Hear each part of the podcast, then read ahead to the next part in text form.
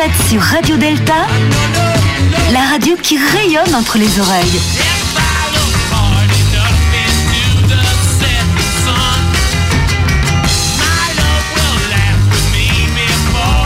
Radio Delta. Bonsoir à toutes et à tous, bienvenue dans notre euh, émission 1, 2, 3 Soleil, sur euh, Radio Delta, la radio qui rayonne entre les oreilles. Ce soir avec euh, Marie-Françoise Blanchet, Bonsoir. Viviane Bensoussan, Bonsoir. Marie-Pascale Schuller, Bonsoir. Philippe Benamou, Bonsoir Jean-Laurent. notre invité de ce soir, Emmanuel Pierrat, Bonsoir à tous. et bien entendu, le seul, l'unique, le meilleur, le plus beau, Gilles à la technique. Bonsoir Jean-Laurent. Alors, ce soir, une émission spéciale, un peu comme toutes nos émissions d'ailleurs, toutes sont des émissions spéciales, où nous allons parler des francs-maçons et du pouvoir. Titre euh, éponyme du livre d'Emmanuel Pierrat, Les francs-maçons et le pouvoir, sorti aux éditions First dans la collection L'Histoire. Alors, avant, ça c'est pour vous, pour vous mettre l'eau à la bouche, bien entendu notre rappel euh, que nous faisons à toutes les émissions, c'est-à-dire que chacune et chacun d'entre nous s'adresse euh, au public et parle euh, en leur nom propre, n'engage ni leur loge, ni leurs obédiences, ni leur rite, ni tout ce qu'on veut. Et donc nous sommes des, des, maçonnes et des maçons libres dans un studio libre, et nous, nous pouvons dire comme ça ce que nous, ce que, ce que nous voulons sans engager quiconque. Alors, nous allons donc parler des, francs-maçons et du pouvoir de 1717 jusqu'à aujourd'hui. Ça va, ça, va, ça va faire long. Euh, mais enfin, de, de- d'Anderson euh, à François Hollande, ça, va faire une, c'est, une belle période historique. Euh, nous allons voir comment les, francs-maçons gèrent ou ont essayé d'influencer ou d'influer les, les pouvoirs en place en Angleterre, en France, en Europe euh, et ailleurs.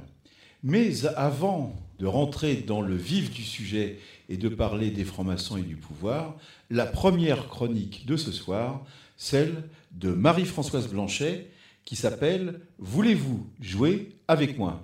Mais ça se dit pas comme ça. Voulez-vous jouer avec moi? Ah oui, Ah, C'est quand même autre chose. C'est quand même autre chose. Alors, comme personne ne peut l'ignorer, nos amis Jacques Raven et Laurent Kupferman ont créé un jeu de société, le Temple Secret. Je suis donc allé au nom de Radio Delta au musée de la franc-maçonnerie rue Cadet pour la préparation du jeu. Et j'en ai acheté un. Déjà, c'est un bel objet présenté dans une boîte cubique, sans doute la première pierre. Magnifiques illustrations de Johann Thury dans une harmonie de brun et de vert, euh, nuance de bronze, ben, histoire de ne pas oublier que Maître Hiram était aussi un célèbre bronzier. Alors, je vous le présente. Il y a un plateau carré. Ça fait du bruit quand on le déplie, je sais, Gilles. Bon, voilà. Marie-Françoise le présente, mais à la radio, ça rend moins bien. Bon, alors, ben, je vais le décrire, voilà. Mais vous, vous le voyez. C'est un plateau carré hmm, sur lequel est représenté un triangle. Dans un triangle, lui-même dans un autre triangle, un, peu l'esprit de la vache qui rit, vous voyez. Et c'est composé de cases, un peu comme un jeu de loi ou de trivial poursuite. Il y a un dé carré sur lequel est euh, euh, il est normal, mais il est jaune et, et au lieu d'avoir des points, il y a des petits triangles. 1, 2, 3, 4, 5. Et puis il y a un autre dé plus bizarre, pyramidal. Euh, et sur chacune des cinq faces, il y a des, des couleurs différentes, euh, vert, violet, rouge, bleu et jaune. Il y a sept pions qui figurent les sept joueurs qui peuvent jouer en même temps une partie. Un peu comme a- les 7 mètres euh, Ah de la loge. Ouais, ouais, bah oui, tant qu'à faire, hein, tu sais quand même. C'est pas les, c'est pas les derniers venus qui m'ont produit ce, ce jeu. Et alors après, il y a des cartes, alors différents euh, paquets de cartes avec les mêmes couleurs que sur le dé pyramidal. Et, ce que je trouve vraiment super, c'est qu'ils savent qu'ils s'adressent à une population qui n'est pas forcément de la prime jeunesse, parce que c'est écrit gros. Alors merci les bros, hein, c'est très très sympa. Et, et alors, bon, j'ai essayé d'y jouer, histoire de comprendre euh, comment, comment ça se joue.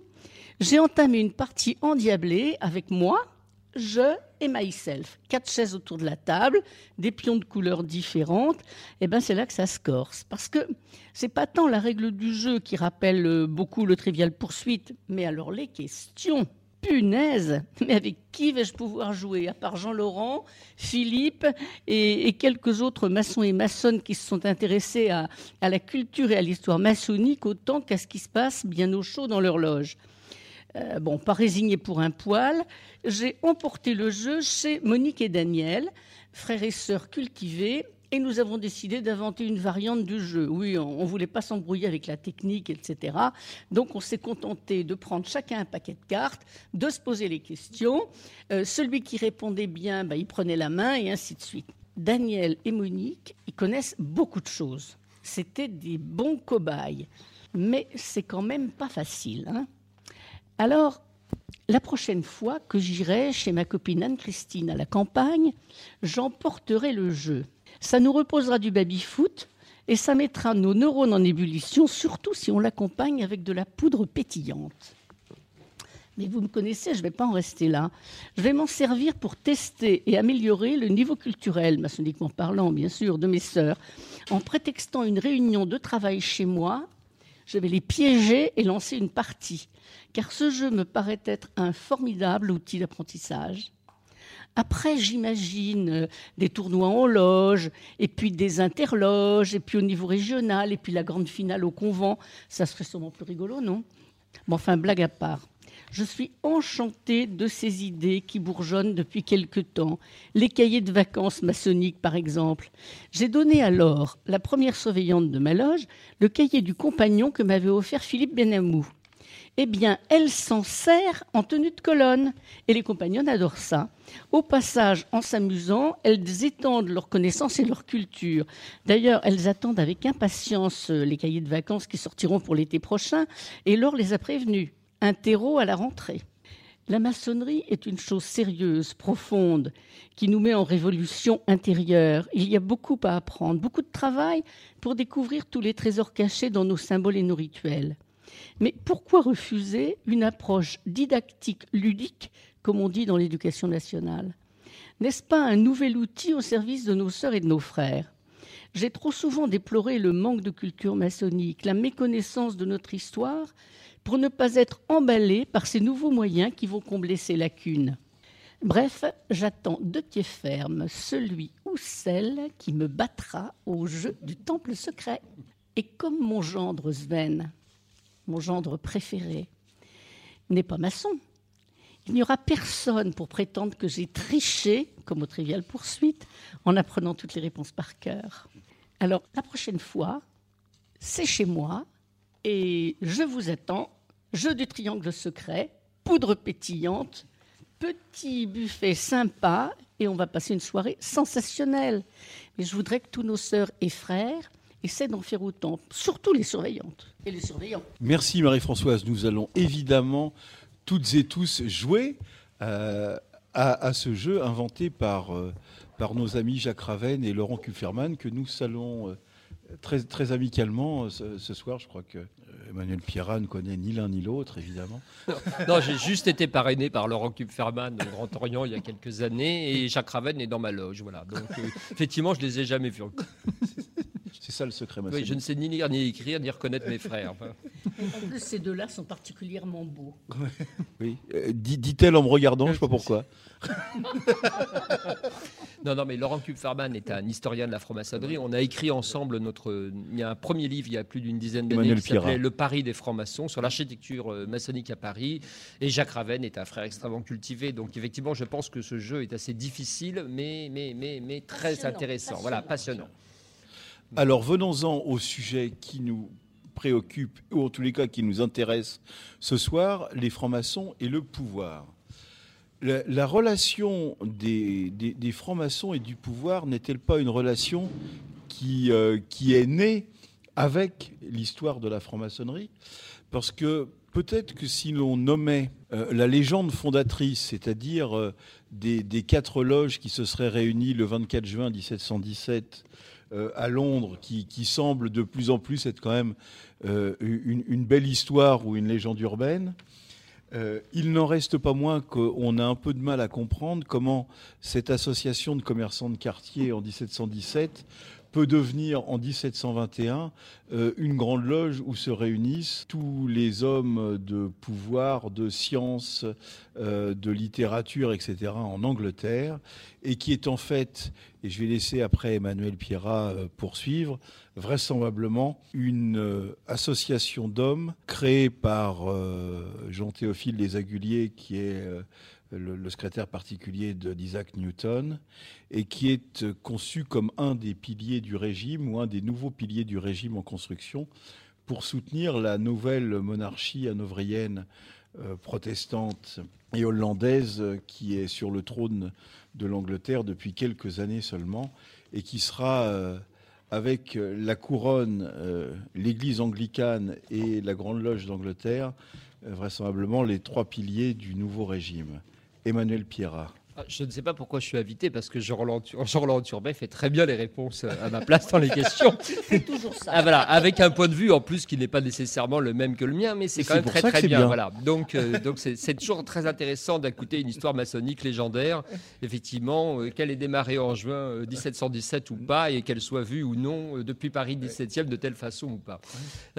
donc non, il y a un constat, on va, on va s'accorder sur le fait que la maçonnerie fête ses 300 ans et on n'est pas vraiment certain de la date anniversaire, mais globalement, on peut. Mais les légendes sont toujours plus belles que la réalité.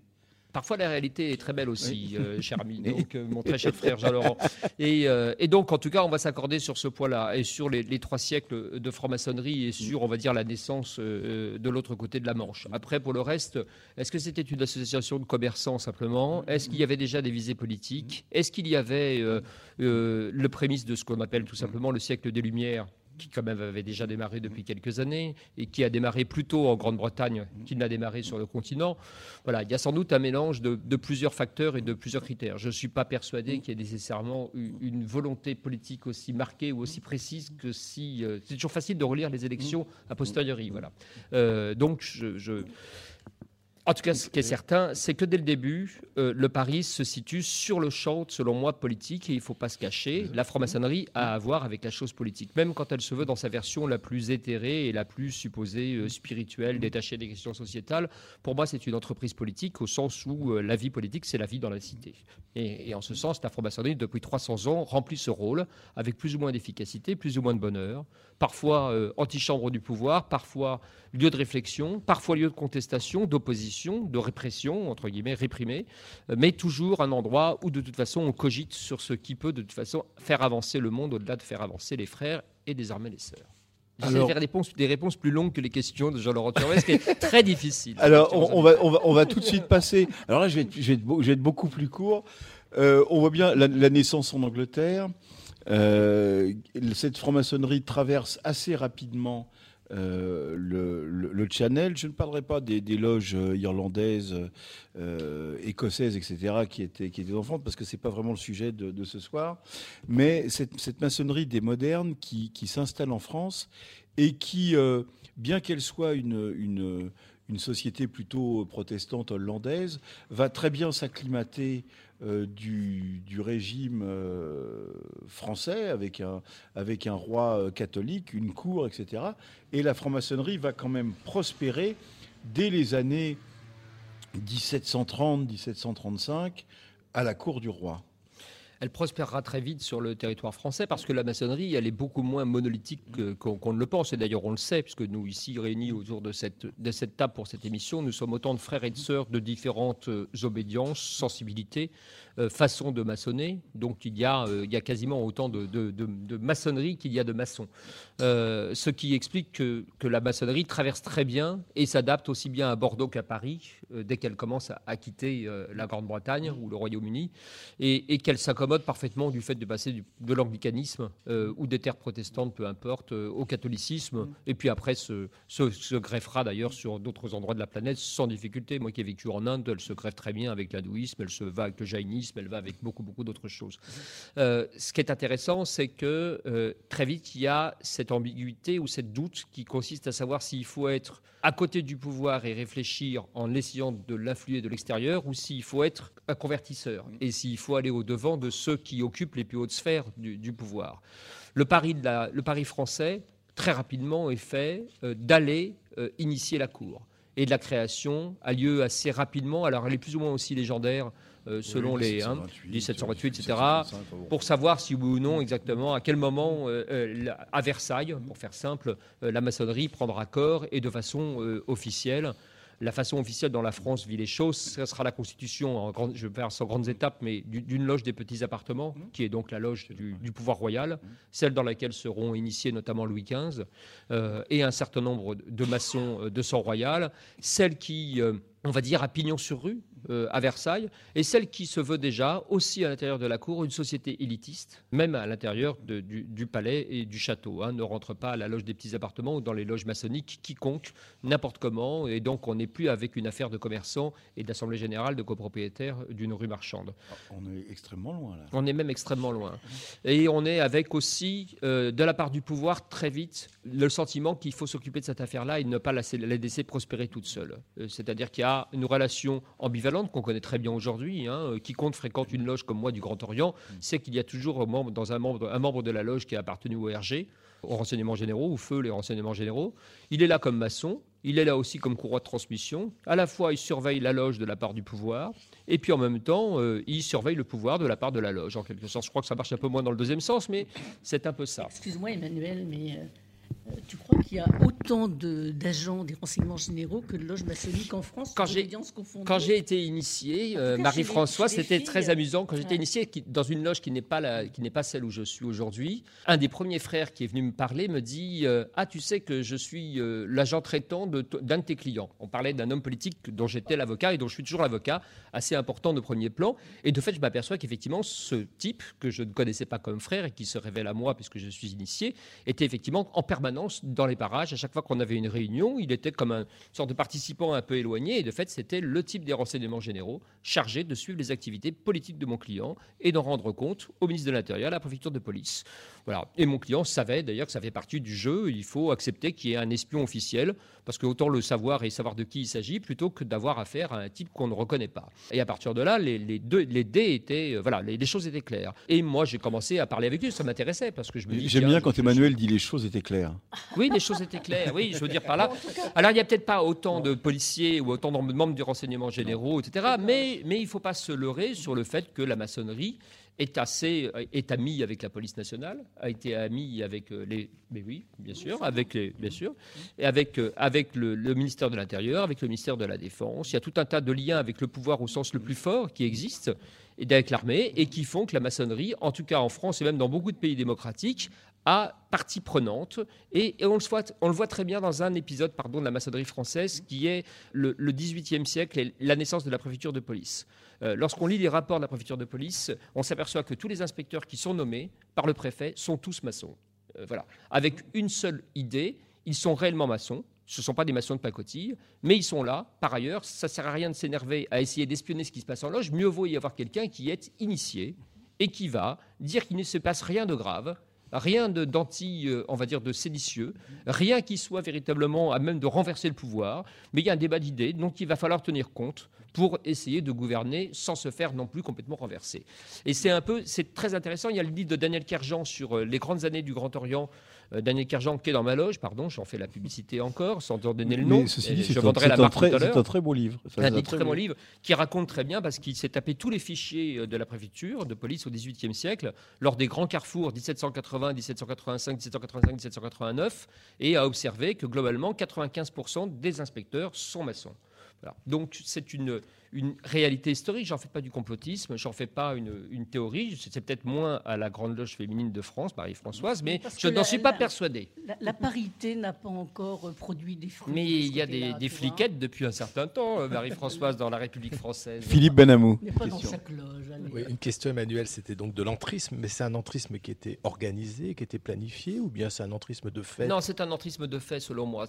Mais il s'avère que, sincèrement, à partir du moment où le pouvoir sait qu'il a des maçons, des maçons, des, officiers de police ou de renseignement en loge, on ne va pas s'énerver à chercher des individus extérieurs. Et on pense qu'ils ne joueront pas double jeu. C'est là que c'est intéressant. C'est-à-dire qu'il y a un rapport très complexe, beaucoup plus, beaucoup plus euh, euh, compliqué. Ce n'est pas un rapport hiérarchique. Euh, les, maçons au service du pouvoir ne sont pas non plus des traîtres à la maçonnerie qui racontent tout ce qui s'y passe parce que ça n'a pas d'intérêt euh, pour le pouvoir et ça serait aller en contradiction d'un certain nombre d'engagements. Mais s'ils sont là aussi, et nous le savons, nous, célébrons pardon, à chaque, chaque année dans nos banquets d'ordre, par exemple, nous rendons euh, gloire ou hommage au chef de l'État.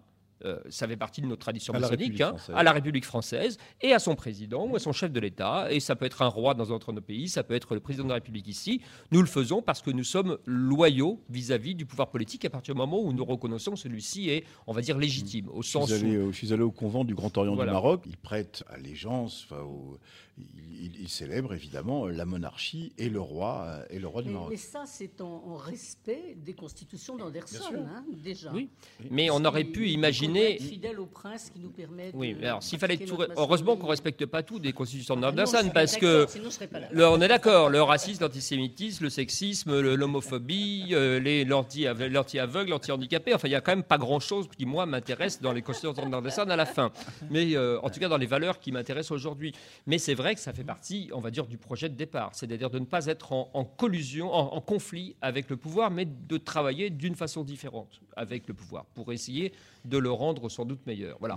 Et on a vu aussi que si jamais la maçonnerie est en conflit avec le pouvoir, c'est la fin de la maçonnerie dans les, dans les régimes totalitaires, euh, en URSS, euh, en, Allemagne, en Allemagne durant le nazisme ou dans un certain nombre de pays, si la maçonnerie est en conflit avec le pouvoir, c'est la maçonnerie qui n'existe plus. Ou alors c'est une maçonnerie totalement de pacotille, comme celle qui existe dans certains pays où il m'arrive de me rendre et on me propose gentiment de participer aux travaux d'une loge dans laquelle le chef de l'État est grand maître, dans laquelle le, fils du chef de l'État devient grand maître automatiquement à la mort de son père. Enfin bref, une maçonnerie qui ne me, me passionne pas.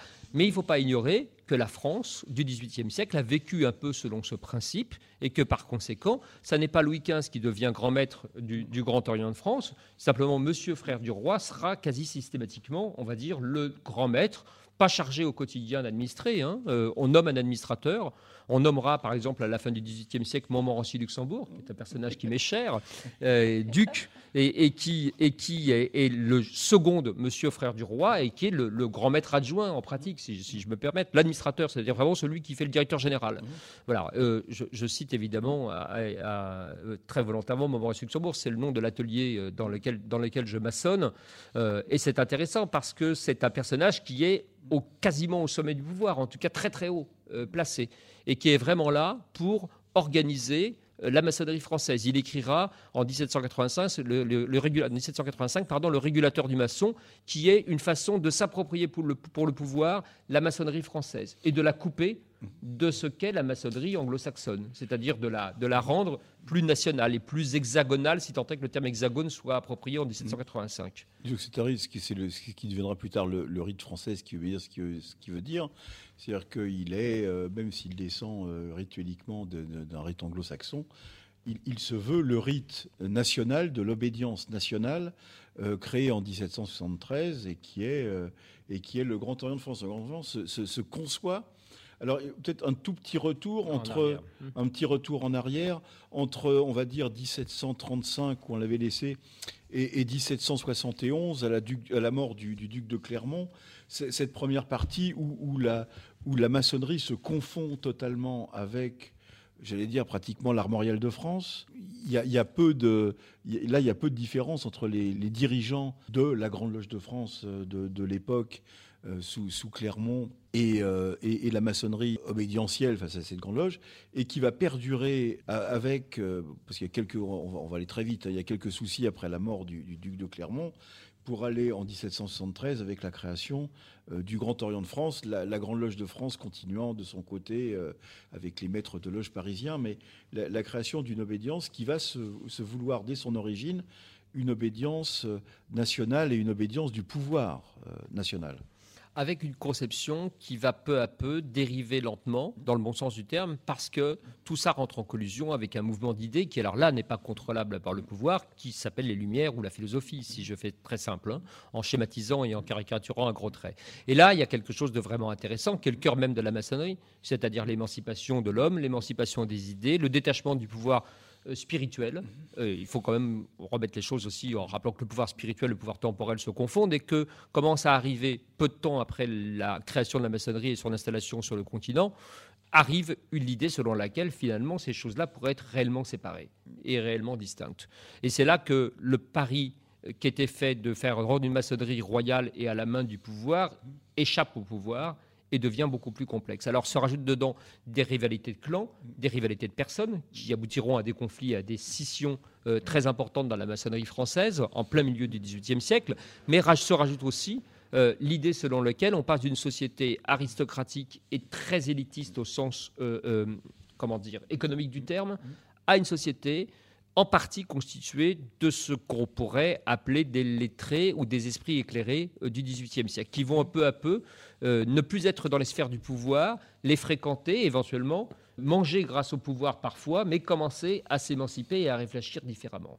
Et c'est là que la maçonnerie française devient véritablement intéressante. Je ne suis pas sûr qu'elle soit vraiment passionnante quand on la regarde, en tout cas d'un point de vue euh, euh, maçon aujourd'hui en, 2017. Je ne suis pas sûr que la maçonnerie française des années 20 et 30 de la, du Grand Orient de France au XVIIIe siècle soit véritablement celle qui me plaît le plus politiquement. Mais à partir de la moitié, on va dire de, la moitié du XVIIIe siècle, là, elle prend un jour nouveau et un intérêt véritablement euh, passionnant, parce qu'elle rentre en, harmonie avec ce formidable mouvement d'idées qu'est le XVIIIe siècle, qui évidemment ne se fait pas sans les siècles précédents et sans la Renaissance, etc. Mais ça serait faire abuser totalement que de vouloir à chaque fois faire des maçons des hommes de la Renaissance, selon moi. Nous allons faire une petite pause musicale et nous allons nous retrouver après la pause musicale et après la chronique de Viviane avec euh, la loge des Neuf Sœurs. On parlera un petit peu des Américains et de Lafayette et on arrivera doucement, après leur révolution, à l'Empire, qui fut aussi une, grande période de la, de la maçonnerie et du, et du pouvoir. Mon cher Gilles, un peu de musique. Quand les hommes vivront d'amour, il n'y aura plus de misère et commenceront les beaux jours. Mais nous, nous serons mon frère.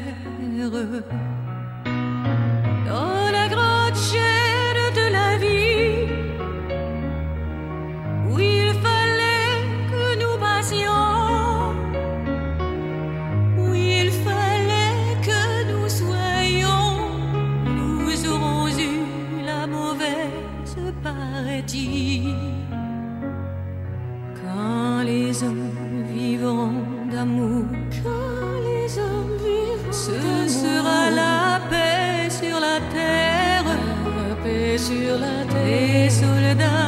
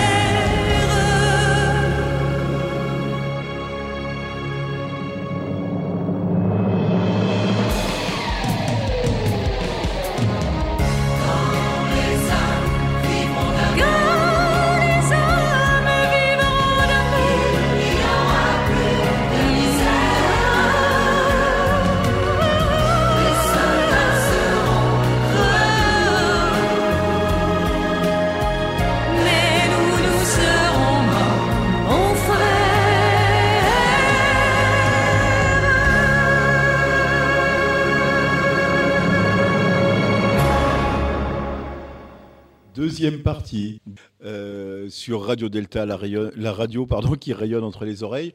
Nous sommes toujours avec euh, Emmanuel Pierrat et nous parlons des francs-maçons euh, et du pouvoir. Et maintenant, deuxième chronique de l'émission, celle de Viviane Bensoussan. Donnez l'exemple. Merci Jean-Laurent. Dans la droite ligne du thème de ce soir, j'ai voulu m'interroger sur ce pouvoir et essayer de comprendre, et surtout faire comprendre à nos auditeurs non maçons notamment, comment et surtout pourquoi la maçonnerie, et plus particulièrement nos rituels, pouvaient en être le moteur. Ce que je voudrais exposer, c'est la corrélation entre les valeurs humanistes inhérentes à la maçonnerie et celles que vont naturellement défendre à l'extérieur ces hommes ou ces femmes qui ne sont pas forcément des hommes de pouvoir, mais qui sont devenus des hommes ou des femmes en capacité de pouvoir les mettre en place. Je pense en particulier à des frères comme Victor Schulcher et plus particulièrement Adolphe Crémieux. Et je ne citerai pas toutes les sœurs et tous les frères auxquels nous devons ce qui est l'objet de l'ouvrage d'Emmanuel, des progrès, qui se sont engagés, donc ces deux frères-là, l'un dans l'abolition de l'esclavage, l'autre par la création de l'Alliance israélite universelle et par le fameux décret accordant la nationalité française aux Juifs d'Algérie, qui se sont engagés à défendre les valeurs de liberté, d'égalité et de fraternité.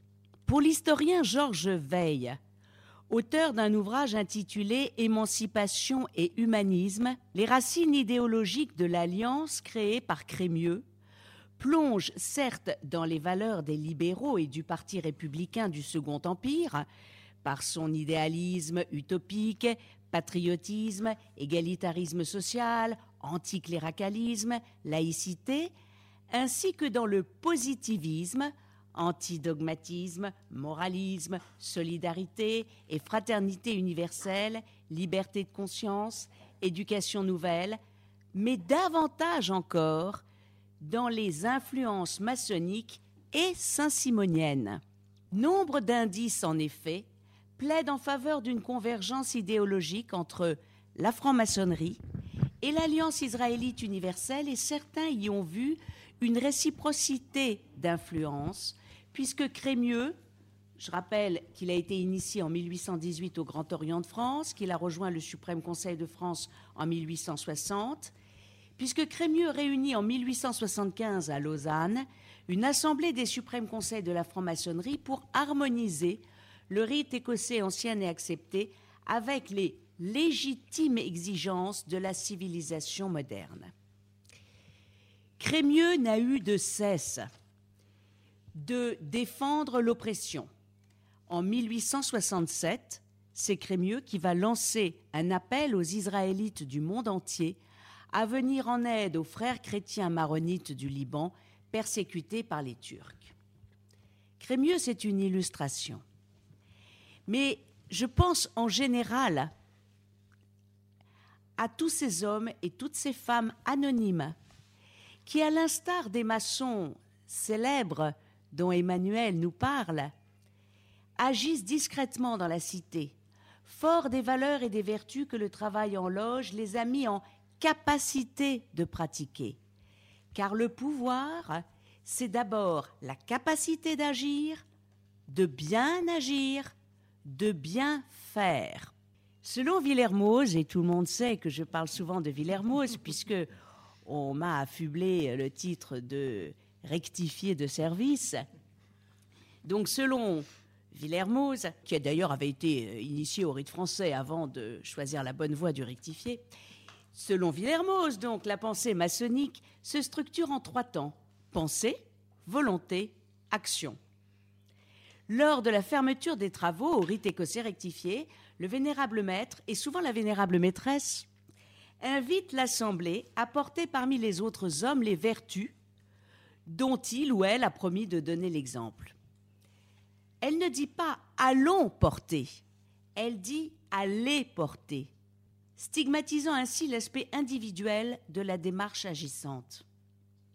Lors de son serment au rite écossais rectifié, l'impétrant, te, promet d'être bien faisant envers tous les hommes lorsqu'il, elle, pourra leur être utile. La bienfaisance, c'est bien sûr le bien faire. Et ce serment est le fondement de la démarche maçonnique. Il est le sément de l'agir. Nous sommes entrés librement dans l'ordre. On n'y connaît d'autre lien que celui des volontés. Ce que chacun de nous a promis en entrant, il doit le tenir. C'est à quoi se bornent nos obligations, rappelle Joseph de Maistre dans son mémoire au duc de Brunswick. L'obligation du maçon, c'est de bien faire, c'est ce qu'il a promis, et c'est finalement tout ce qu'il doit faire, la capacité et le pouvoir de bien faire. Dans la lettre à un candidat à l'admission dans une loge rectifiée, par Jean-Baptiste Villermoz, on peut lire La maçonnerie est une école dans laquelle on éprouve graduellement l'aspirant pour en former un homme moral, utile dans toutes les parties de la société humaine où la divine providence l'a placé. Ce paragraphe, probablement le plus important de cette lettre, se termine par cette double indication. La franc-maçonnerie peut se rendre utile par la bienfaisance à la partie souffrante de l'humanité et chaque individu qui la compose peut y trouver aussi bien pour lui-même un avantage réel et inappréciable pour tout le cours de sa vie et bien au-delà. Et enfin, Henri de Virieux, un des compagnons de route de Jean-Baptiste Villermoz, écrivait au sujet de la bienfaisance La vertu qu'on nomme bienfaisance est cette disposition de l'âme qui fait opérer sans relâche en faveur des autres le bien de quelque nature qu'il puisse être. Cette vertu embrasse donc nécessairement un champ immense, car son essence étant d'opérer le bien en général, tout ce que l'esprit peut concevoir de bien dans l'univers est de son ressort et doit être soumis à son action. C'est de cette manière que l'homme doit envisager et pratiquer la vertu par laquelle il se rend le plus semblable à son principe infini dont il est l'image, à ce principe de bonté qui, voulant sans cesse le bonheur de toutes ses productions, sans exception, bon, au passage, on parle du grand architecte, mais c'est pas grave, agissant sans cesse pour le procurer, est ainsi éternellement et infiniment bienfaisant. On voit donc dans l'esprit de ces hommes du XVIIIe siècle qui ont fondé la franc-maçonnerie, notamment rectifiée, que la bienfaisance n'est pas seulement matérielle. Elle embrasse un champ immense, en réalité tout ce qui peut être humainement concevable, que cela soit matériel ou spirituel. Ce sont ces vertus que nous nous engageons à pratiquer à l'extérieur, ce sont ces valeurs dont les francs-maçons sont censés être imprégnés, qui constituent le vrai pouvoir, celui de rayonner et d'agir sur la cité. On est loin des puissants ou des réseaux imaginés par une certaine presse. Et comme l'espérance est une vertu et qu'on parle de vertu, je me plais à rêver que nous devenions tous des femmes et hommes de pouvoir, celui de la liberté, de l'égalité et de la fraternité reconquise, le pouvoir de pouvoir. les hommes vivront d'amour. Il n'y aura de misère et les beaux jours?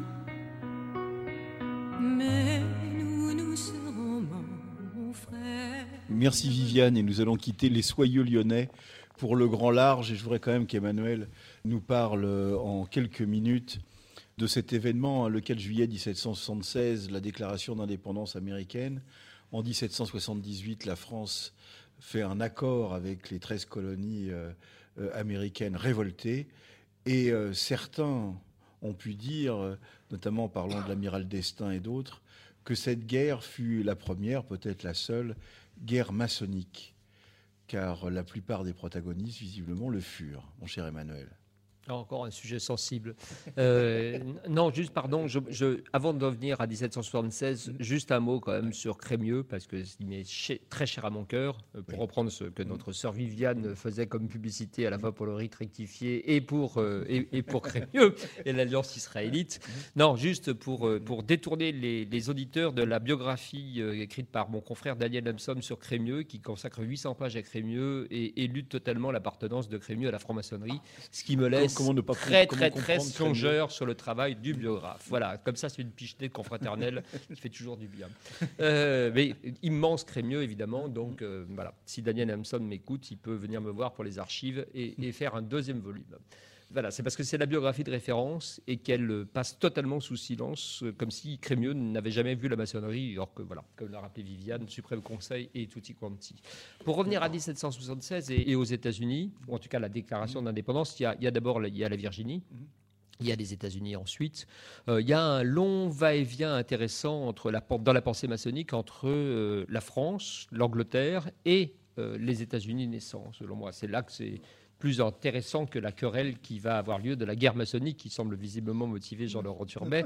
Mais euh, c'est là que c'est plus intéressant. le sujet. Bien sûr, parce que on va dire que le premier grand acquis, selon moi, moderne de la franc-maçonnerie française, c'est la Déclaration des droits de l'homme et du citoyen 1789 c'est le vrai acquis de la Révolution française à mettre au bénéfice de la franc-maçonnerie, contrairement au délire de l'abbé Baruel sur ce que nous aurions défait à la Bastille, etc. Et, et si cette déclaration des droits de l'homme n'existerait pas si des maçons n'avaient pas traversé et la Manche et l'Atlantique pour participer à la dépendance, à la constitution de, la Virginie, à la rédaction euh, des chartes et à cette immense bataille pour, euh, pour la liberté et pour l'indépendance qui a été menée de l'autre côté, donc de l'Atlantique. cette longue histoire, je pourrais la refaire longuement parce qu'elle a fait l'objet d'un précédent livre que nous avions écrit avec Laurent Kupferman sur ce que la France doit à la franc-maçonnerie. Mais ce qui m'intéresse beaucoup, donc, c'est euh, le va-et-vient, plutôt que la guerre entre les, les maçons de l'autre côté des États-Unis, enfin aux États-Unis, c'est le va-et-vient des idées qui se provoquent en une, quinzaine d'années à peu près et qui vont aboutir à ce que des maçons américains viennent se réfugier à Paris maçonne, notamment avec la loge des Neuf Sœurs. Benjamin Franklin en sera le vénérable maître. Il en sera le vénérable maître, voilà, après, après la lande, avant de retourner évidemment euh, comme père constituant des États-Unis, où il retrouvera Washington, il retrouvera Thomas Penn, c'est-à-dire un grand nombre de maçons. Thomas Jefferson, qui n'est pas maçon, est venu plancher devant la loge des Neuf Sœurs à Paris, euh, avant de repartir de l'autre côté. Voilà. Et là, il y a quelque chose de vraiment fondateur dans le monde moderne, bienfaisant que nous voudrions euh, voir encore subsister malgré Donald Trump et, et tous les autres cinglés qui nous entourent aujourd'hui et qui risquent d'arriver en France aussi. donc il y, a, quelque chose de fondamental qui, euh, qui dépasse la bataille, qui dépasse selon moi le, côté militaire de la glorification de Lafayette, qui, franchement n'a pas pour moi un intérêt majeur, même si je maçonne dans un temple dit Lafayette euh, tous les 15 jours depuis de nombreuses années, mais, euh, mais je ne suis pas un grand amateur de épée pour jouer aux soldats. Donc ce qui m'intéresse beaucoup plus, c'est la pensée et ce que ça a pu produire comme mouvement d'idées, parce que c'est la concrétisation de ce qu'on disait tout à l'heure. C'est-à-dire que la maçonnerie prend un grand virage, lentement, à partir de la moitié du XVIIIe siècle, pour aboutir à, un combat euh, d'émancipation et de liberté et, d'idées euh, progressistes. Voilà. Elle passe de quelque chose, on l'a vu, de conservateur, de proche du pouvoir, de quasi-religieux, à euh, un mouvement de pensée beaucoup plus intéressant et qui trouve son apogée, selon moi, il y a voilà, deux siècles et, des poussières. Qui peut croire, peut-être qu'on peut le croire, que par exemple la Déclaration des droits de l'homme et du citoyen écrite en une nuit, qu'il y ait des hommes qui, ex nihilo, ne partant de rien, écrivent en une nuit la Déclaration des droits de l'homme, si ce n'est que cette déclaration a été travaillée, pensée, à partir de la déclaration américaine, dans des loges et ailleurs, et que, j'allais dire, la nuit, c'est presque la rédaction finale de quoi? De, 20 ans de travail? C'est 20 ans de travail et c'est surtout quand même le travail de trois frères essentiels. Hein. La Déclaration des droits de l'homme, c'est un, un parti qui est pris très très vite dans la Révolution d'écrire cette, cette charte. Il y a trois rédacteurs essentiels qui se font concurrence. Il y a Mirabeau, qui est dans la loge des Neuf Sœurs. Euh, il y a Sieyès, qui est également maçon et il y a Lafayette, qui est également maçon. Et les trois proposent leurs propres projets concurrents. Il y aura une fusion des trois projets par quelqu'un qui n'est pas maçon, c'est son seul tort, qui est Circé, euh, qui est, un, député de la Gironde, et qui réussira à faire la synthèse, comme on dirait aujourd'hui euh, dans ce qui reste du Parti socialiste, euh, donc qui réussira à faire la synthèse dans, la nuit pour aboutir à la Déclaration des droits de l'homme et du citoyen. Et elle est véritablement l'œuvre des maçons. C'est d'ailleurs pas pour rien qu'on la met dans, nos temples et qu'on la vénère et qu'elle est d'ailleurs remplie. Elle pourrait avoir, on dirait, un logo pour Radio Delta. Et donc, euh, elle est très très bien. euh, voilà, elle est parfaitement l'illustration de ce qu'est la pensée maçonnique la plus épanouie. Et elle continue pour moi à être euh, une boussole euh, permanente de ce que nous devrions être dans les moments les plus égarés. Pardon pour les phrases grandiloquentes, mais je suis sur le ton de Viviane. où nous sommes, voilà. Donc, je ne crée pas vive Villermoz, mais ça va venir. C'est votre côté avocat. Voilà. Alors, la franc-maçonnerie va tomber dans la nuit. Je suis une toute petite, faut que je parle fort. La, la- la franc-maçonnerie va tomber dans la nuit, contrairement à ce que, euh, au, au délire encore de l'abbé Barbel, puisque la Révolution a failli tuer la franc-maçonnerie. La Grande Loge de France va se réveiller euh, en juin 1795. Le Grand Orient, quelques mois plus tard, en mars 1796, si mes souvenirs sont bons. Et fusionneront d'ailleurs, les deux fusionneront en 1799. Parce qu'il y avait tellement peu de frères et de loges survivants de la période révolutionnaire qu'il fallait bien. euh, C'est surtout, c'est surtout, pardon, que les frères et les sœurs étaient dispersés. C'est moi, je ne suis pas du tout un, un anti-terreur. hein, il faut être très clair. Euh, J'ai beaucoup, beaucoup d'affection pour euh, pour Robespierre et consorts. Donc, euh, donc, je ne suis pas du tout dans le parti pris du révisionnisme historique qui consiste à faire de la Révolution française, y compris en 1793, un cauchemar. Donc euh, voilà, soyons très clair. Je suis conservateur d'un musée où on expose non pas la tête de Marie-Antoinette, c'est dommage, mais ses archives, les archives de son procès. Voilà, j'ai des Marie-Antoinette mania qui dévalent, qui déboulent, c'est très bien pour les caisses de mon musée, mais globalement, la pensée intéressante, elle est de l'autre côté. Elle est du côté, alors pas de la guillotine, c'est une invention maçonnique, hein, due à notre frère Guillotin, mais enfin, elle est quand même du côté de la servi, qui révolution. s'est servi de, de- Alors. de l'invention du brave Louison. Et si la maçonnerie, Louis si Zay. la maçonnerie disparaît, ça n'est pas tant parce qu'elle est interdite, ce qui est faux, c'est parce que est, beaucoup de choses sont dissoutes par le mouvement, le brassage, le mouvement permanent. Il ne faut pas oublier que la Révolution française, ce sont beaucoup de provinciaux qui arrivent à Paris et que toutes les institutions euh, s'effondrent. Le barreau de Paris s'effondre également. Beaucoup de choses s'arrêtent parce que c'est très compliqué. Les gens partent, repartent. C'est pas tellement les têtes coupées qui désorganisent Une les partie ont immigré quand même, et puis une partie, euh, une partie assez conséquente du Grand Orient et de la Grande Loge sont, ont, ont immigré. euh. Oui, ont émigré, bien les, sûr. Les, les premiers Pardon, Américains ont été. La Rouerie part le 15, Oui. le, le- le 15 juillet Bah, 1789. mon cher Montmorency Luxembourg, alors là, grand salaud devant l'éternel, se barre le 15 juillet aussi. Et, et il y aura quand même un, un horrible personnage dans les années 30 pour écrire sa biographie au profit des pensées les plus, euh, les plus nauséabondes de l'action française et inventer à Montmorency Luxembourg le fait d'avoir créé un parti de la Révolution à Coblence dans l'immigration. Pour un type qui s'est barré le 15 juillet et n'a jamais remis les pieds en France ensuite, ce qui me semble assez formidable quand même comme idée complotiste. Voilà. Mais euh, heureusement, il y a une biographie qui a été réécrite depuis, une nouvelle qui, qui remet les choses à leur juste place. Montmorency Luxembourg était un bon salaud aristocratique qui s'est tiré avec, euh, avec l'ancien régime pour se réfugier. Donc la révolution, elle est, elle n'est pas, elle est pas si maçonnique que ça. Elle est beaucoup plus complexe. Elle n'est pas anti-maçonnique. Elle n'est pas maçonnique. La Déclaration des droits de l'homme l'est. Est maçonnique. C'est pour ça que je dis après, voilà. entre, Mais- entre le 1791-12 et pratiquement le consulat, pour faire un peu Mhm. court, on voit bien que la franc-maçonnerie, euh, là pour le coup, n'est plus en cours, n'est plus du côté du pouvoir ni avec le pouvoir, et plutôt contre. Un certain nombre ont quitté la maçonnerie pour rentrer dans le processus révolutionnaire profane, d'autres ont immigré parce qu'ils étaient dans l'autre camp. Et il a fallu attendre autour de 1800 pour avoir de nouveau des loges qui recommencent, après la fusion de la Grande Loge et du Grand Orient, à avoir une activité régulière et petit à petit à, à- à sortir la tête Mais de l'eau. parce que quoi que nous disions sur l'indépendance ou la souveraineté des loges, la maçonnerie, c'est une administration. hein. Euh, en France ou même partout dans le monde, ce sont les obédiences. Je parle sous le contrôle des, des passés grands maîtres autour de moi et de leurs chiens. Et, euh, et- et bon, alors, grande grande maîtresse. pardon, euh, et, et de leurs chiens, et de leurs chiennes. Voilà, vraiment, j'ai tout faux. Et, et- et tout ça pour dire que, que, que donc les, les loges sont certes souveraines, mais s'il n'y a pas d'organisation pour chapeauter le tout, pour organiser des temples, pour les louer, etc., la maçonnerie, elle tient pas longtemps, très sincèrement. Et c'est pas uniquement quand le pouvoir la réprime, c'est simplement quand les temps sont chamboulés. Partout dans le monde, la maçonnerie, elle se désorganise. Alors les loges peuvent se réunir sauvagement dans un café, mais enfin tout ça relève un peu de la légende. Et la réalité concrète, c'est que quand vous êtes séparés de plusieurs centaines de kilomètres et y a une champ de bataille au milieu, vous ne maçonnez pas beaucoup. Vous croisez un frère vaguement, si vous le reconnaissez, c'est tant mieux, mais globalement, vous n'êtes pas en état de vous réunir tous les 15 jours et d'ouvrir les travaux en invoquant euh, qui que vous vouliez. Je, dois- je dois reconnaître, pour donner raison à notre frère Emmanuel, que l'expression un maçon libre dans une loge libre n'est évidemment pas, contrairement à tout ce qu'on entend, une expression issue du Grand Orient de France et du rite français, mais de la Grande Loge symbolique écossaise et de Lévi Ullmann. Donc, tout ça pour dire, pardon, qu'en 13, 94, 95, la maçonnerie est désorganisée, mais comme une grande partie de ce qui a été les institutions, le corps sociétal ou les corps intermédiaires du royaume de France sont désorganisés. Pas nécessairement par interdiction, c'est simplement que c'est très compliqué de faire quoi que ce soit, de structurer et qui nécessite. La maçonnerie, c'est un travail quand même sur le long terme. Vous le savez, mes frères et mes sœurs, on ne maçonne pas euh, en, voilà, on ne devient pas maçon en 15 jours et, on ne devient pas maître en 3 semaines non plus, etc. etc. C'est un processus lent et qui, et qui fait de nous, on dit la formule, elle n'est pas si figurique que ça, des perpétuels apprentis. Mhm. Donc la maçonnerie, elle ne peut pas fonctionner dans un temps complètement désorganisé. Elle se resédimentera et elle commencera à rassembler, c'est là que c'est intéressant, les éléments les plus éveillés qui sortiront de la Révolution. C'est-à-dire qu'en gros, une partie est, est à l'étranger, et restera à l'étranger, et ira maçonner dans des loges étrangères, ou plus maçonner du tout d'ailleurs.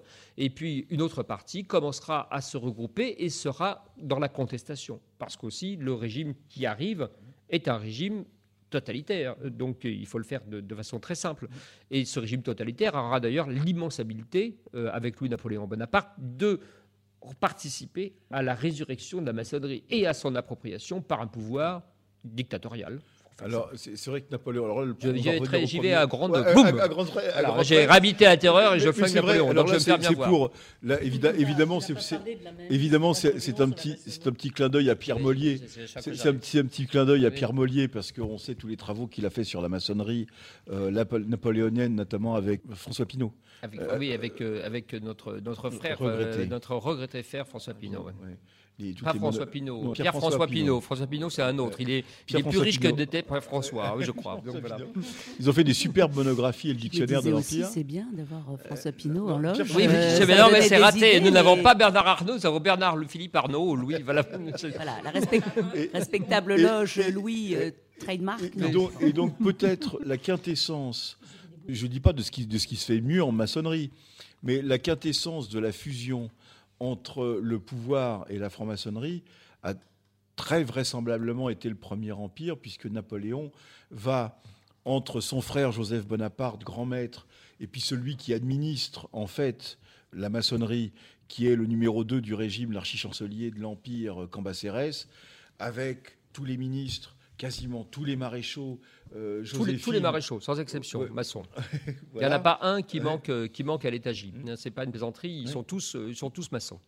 Donc effectivement, Napoléon, opère une, une, mainmise, ou en tout cas une captation parfaite de la maçonnerie. Il ne faut pas oublier non plus que Napoléon a grandi dans l'héritage spirituel ou l'idée politique de Joseph Paoli, et que Joseph Paoli... Pascal, Paoli, pardon, et Paola, voilà, c'est moi qui... Après, après Bernard Arnault et François Pinault, mais voilà, pardon. Oui, oui, donc je fais très attention. J'habite dans un immeuble où il n'y a que des Corses, donc je Philippe Guglielmi nous écoute peut-être. Voilà, donc, en tout cas, Paoli, la figure de Paoli, imprègne, maçon. maçon, pardon, imprègne évidemment euh, l'idée du, petit Corse pour mettre la main sur le pouvoir. Euh, je dis ça en regardant notre sœur Corse. Alors, je, vais jusqu'au bout. J'ai fait deux enfants avec une Corse, donc je sais ce que je risque. Voilà, je m'associe avec un type qui est l'avocat du FLNC. Donc vraiment, j'assure, je, voilà, je suis prêt à survivre à une nuit euh, éclairée. En tout cas, donc, le petit Napoléon a compris dès le début l'importance qu'il y avait dans la maçonnerie. Et lorsqu'il rencontre cette maçonnerie qui commence à ressortir de l'ombre, et qui commence à se resédimenter, il en considérera, c'est ma théorie de tout à l'heure, elle vaut ce qu'elle vaut, c'est la théorie selon laquelle le pouvoir préfère s'accommoder et se, mettre euh, en collusion avec la maçonnerie plutôt que de la pourchasser. Et ça, c'est une, chose très occidentale qui est arrivée souvent. Et de s'en servir pour et faire de s'en servir. des régimes. Évidemment. Un peu la même idée qu'avait peut-être des, enfin, ou en des, aguliers, des, aguliers qui avaient pour la maçonnerie anglaise. Et je pense que Napoléon a repris cette idée assez... Euh, ancienne et peut-être même fondatrice de la maçonnerie. Alors il y a une mythologie aussi hein, qui se rajoute dessus, parce qu'il y a la mythologie selon laquelle pendant les campagnes napoléoniennes, les maçons se réunissent, non, il y a l'Égypte évidemment, mais même se réuniraient, se réuniraient sous les tentes, à travers les grandes épopées de, de convois militaires, etc. Il y a sans doute une petite part de réalité, hein, mais je pense que nos frères étaient plus en train de boire un coup et en, effectivement en se versant des canons que véritablement de suivre le rituel à la lettre. Mais ça, c'est une opinion un tout petit peu personnelle appuyée sur une ou deux archives. Euh, ceci dit, il y a le bon temps, quoi. Il y a quand même l'expédition d'Égypte, et dans l'expédition d'Égypte, il y a à peu près 98% de maçons, donc, euh, y compris des grands scientifiques, y compris euh, Vivant de Nom, par exemple, qui créera le Louvre euh, au retour, enfin, qui restructurera le Louvre et en fera un musée public, qui vraiment. Il y a, il y a des botanistes, il y a des scientifiques, euh, il y a des historiens, il y a des, spécialistes des inscriptions euh, et des militaires. Et dans les militaires, les maréchaux, encore une fois, hein, sont tous maçons sans exception. voilà, j'habite à côté de la statue du maréchal Ney que j'admire tous les jours. voilà, avec son beau costume qui militaire qui ressemble plus à un officier du Grand Orient qu'à véritablement un, type qui va se lancer sur le champ de bataille. Mais ça, c'est encore une opinion. Moi, mon préféré c'est Jean Lannes. Jean Lannes, il est très bien aussi. Mais il y, a, beaucoup de très beaux maçons. En plus, ce sont des personnages souvent très méritants. C'est-à-dire ce sont des types qui ont eu une vie formidable, qui ont été véritablement au service des autres. Le seul défaut de Maréchal Ney, très sincèrement, c'est que euh, Jean-Bédel Bocassa, quand il était étudiant à Paris, euh, avait sa chambre au Crous, c'est au-dessus du RER Port-Royal, qui donnait sur la statue du maréchal Ney, et qu'il s'est inspiré euh, du maréchal Ney pour ensuite devenir, sur son costume d'empereur de Centrafrique, en même temps qu'il était euh, devenu grand maître de son obédience nationale, et on sait que les choses se sont mal passées ensuite. Donc voilà. Donc le maréchal Ney a eu une mauvaise influence sur un garçon, un maçon, je vous le dis, c'est tout. Pour le reste, il est très bien.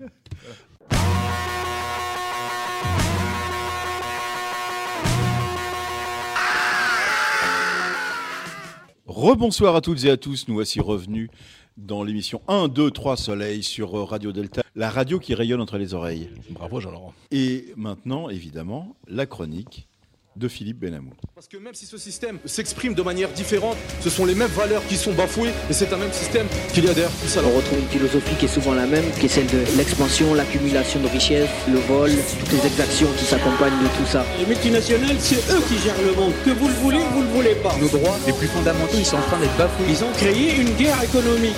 C'est un seul et même système.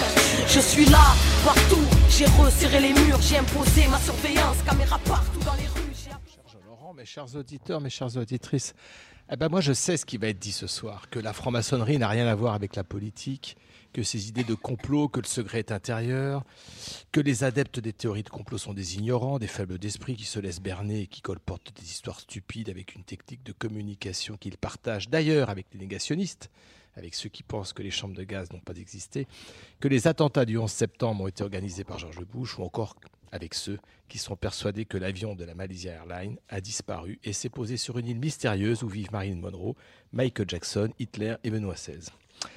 Oui, oui, oui, vous allez rétablir la vérité, fustiger les uns et plaindre les autres. Alors permettez-moi de dire enfin ici sur cette radio ce qu'est vraiment le complot maçonnique, et pour cela, rien ne vaut que de raconter ce qui se passe dans une loge, ou plutôt dans ma loge. C'était lundi soir, et j'assistais à une tenue de ma loge bleue à l'Orient de Versailles, et comme à chaque tenue, nous tentions de planifier l'instauration d'un nouvel ordre mondial. Ah oui, oui, pourquoi me regardez-vous comme ça, euh, Jean-Laurent? Et vous, Gilles, euh, vous ne faites pas ça euh, dans votre loge? Non, mais ne me dites pas que dans votre loge, les frères s'embêtent encore à réfléchir sur des symboles ridicules qui n'amusent plus personne. Et vous, Emmanuel Pierrat, là, qui souriez, ne me dites pas que dans votre loge, vous planchez et débattez pendant des heures sur ce que la franc-maçonnerie apporte à la France. Et vous, Marie-Françoise, Viviane, et vous, Marie-Pascale, ne me dites pas que dans les loges féminines que vous fréquentez, vous passez encore votre temps à broder des tabliers de loge. Bon, nous au moins, à Versailles, nous au moins à Versailles, on s'amuse. Tenez, eh bien, aujourd'hui, je vais vous faire une confidence. Tout est vrai. Je veux dire, tout ce qui va être ici dénoncé dans cette émission comme étant des mensonges, eh bien tout est vrai et il faut le dire haut et fort. Oui, la franc-maçonnerie est une secte satanique qui n'a d'autre but que de détruire l'Église catholique romaine, de pervertir les jeunes esprits et d'instaurer un nouvel ordre mondial basé sur l'exploitation des masses laborieuses au profit d'une poignée d'élus francs-maçons du 33e degré, riches certainement, puissants c'est sûr, et si possible juifs. Lundi soir, donc, j'étais en loge, et comme d'habitude, après ce fastidieux et inutile travail rituel qu'on nous oblige à suivre, nous avons ouvert le volume de la loi sacrée, sur lequel nous avons posé non pas une équerre et un compas, mais un billet d'un dollar et une étoile de David. Après quelques simagrées, après quelques simagrées et quelques jeux de questions-réponses, nous sommes enfin arrivés au cœur de la question qui été posée par notre vénérable maître, à savoir comment augmenter la puissance de notre secte maçonnique. Le frère conférencier a lu un texte qu'il avait préparé et que je résume, euh, qui résume bien la démarche. 1. Prendre le pouvoir. 2. S'en foutre plein les poches. 3. Garder le pouvoir. Son texte, était si long qu'il était déjà 21h30 lorsque nous avons abordé le premier point, prendre le pouvoir. Les frères sont intervenus chacun leur tour, comme d'habitude, pour exposer leur vision. Les uns avançaient la prise du pouvoir démocratique, mais d'autres répliquaient qu'il faudrait se caler sur le calendrier électoral, réfléchir sur des symboles ridicules qui n'amusent plus personne. Et vous, Emmanuel euh, Pierrat, là, qui souriez, ne me dites pas que dans votre loge, vous planchez et débattez pendant des heures sur ce que la franc-maçonnerie euh, apporte à la France. Et vous, Marie-Françoise, Viviane, et vous, Marie-Pascale, ne me dites pas que dans les loges féminines que vous fréquentez, vous passez encore votre temps à broder des tabliers de loge. Bon, nous au moins, à Versailles, nous au moins à Versailles, on s'amuse. Tenez, eh bien, aujourd'hui, je vais vous faire une confidence. Tout est vrai. Je veux dire, tout ce qui va être ici dénoncé dans cette émission comme étant des mensonges, eh bien tout est vrai et il faut le dire haut et fort. Oui, la franc-maçonnerie est une secte satanique qui n'a d'autre but que de détruire l'Église catholique romaine, de pervertir les jeunes esprits et d'instaurer un nouvel ordre mondial basé sur l'exploitation des masses laborieuses au profit d'une poignée d'élus francs-maçons du 33e degré, riches certainement, puissants c'est sûr et si possible juifs. Lundi soir, donc, j'étais en loge. Et comme d'habitude, après ce fastidieux et inutile travail rituel qu'on nous oblige à suivre, nous avons ouvert le volume de la sacrée, sur lequel nous avons posé non pas une équerre et un compas, mais un billet d'un dollar et une étoile de David. Après quelques simagrées, après quelques et quelques jeux de questions-réponses, nous sommes enfin arrivés au cœur de la question qui était posée par notre vénérable maître, à savoir comment augmenter la puissance de notre secte maçonnique. Le frère conférencier a lu un texte qu'il avait préparé et que je résume, euh, qui résume bien la démarche. 1. Prendre le pouvoir. 2. S'en foutre plein les poches. 3. Garder le pouvoir. Son texte, son texte était si long qu'il était déjà 21h30 lorsque nous avons abordé le premier point, prendre le pouvoir. Les frères sont intervenus chacun leur tour, comme d'habitude, pour exposer leur vision. Les uns avançaient la prise du pouvoir démocratique, mais d'autres répliquaient qu'il faudrait se caler sur le calendrier électoral et que cela prendrait du temps. Les autres parlaient de prendre les armes et de conquérir le pouvoir par la force, mais notre doyen Louis-André a remarqué que la moyenne d'âge des frères de la loge était de 60 ans et qu'en tout cas, lui n'avait aucune envie de s'entraîner au combat.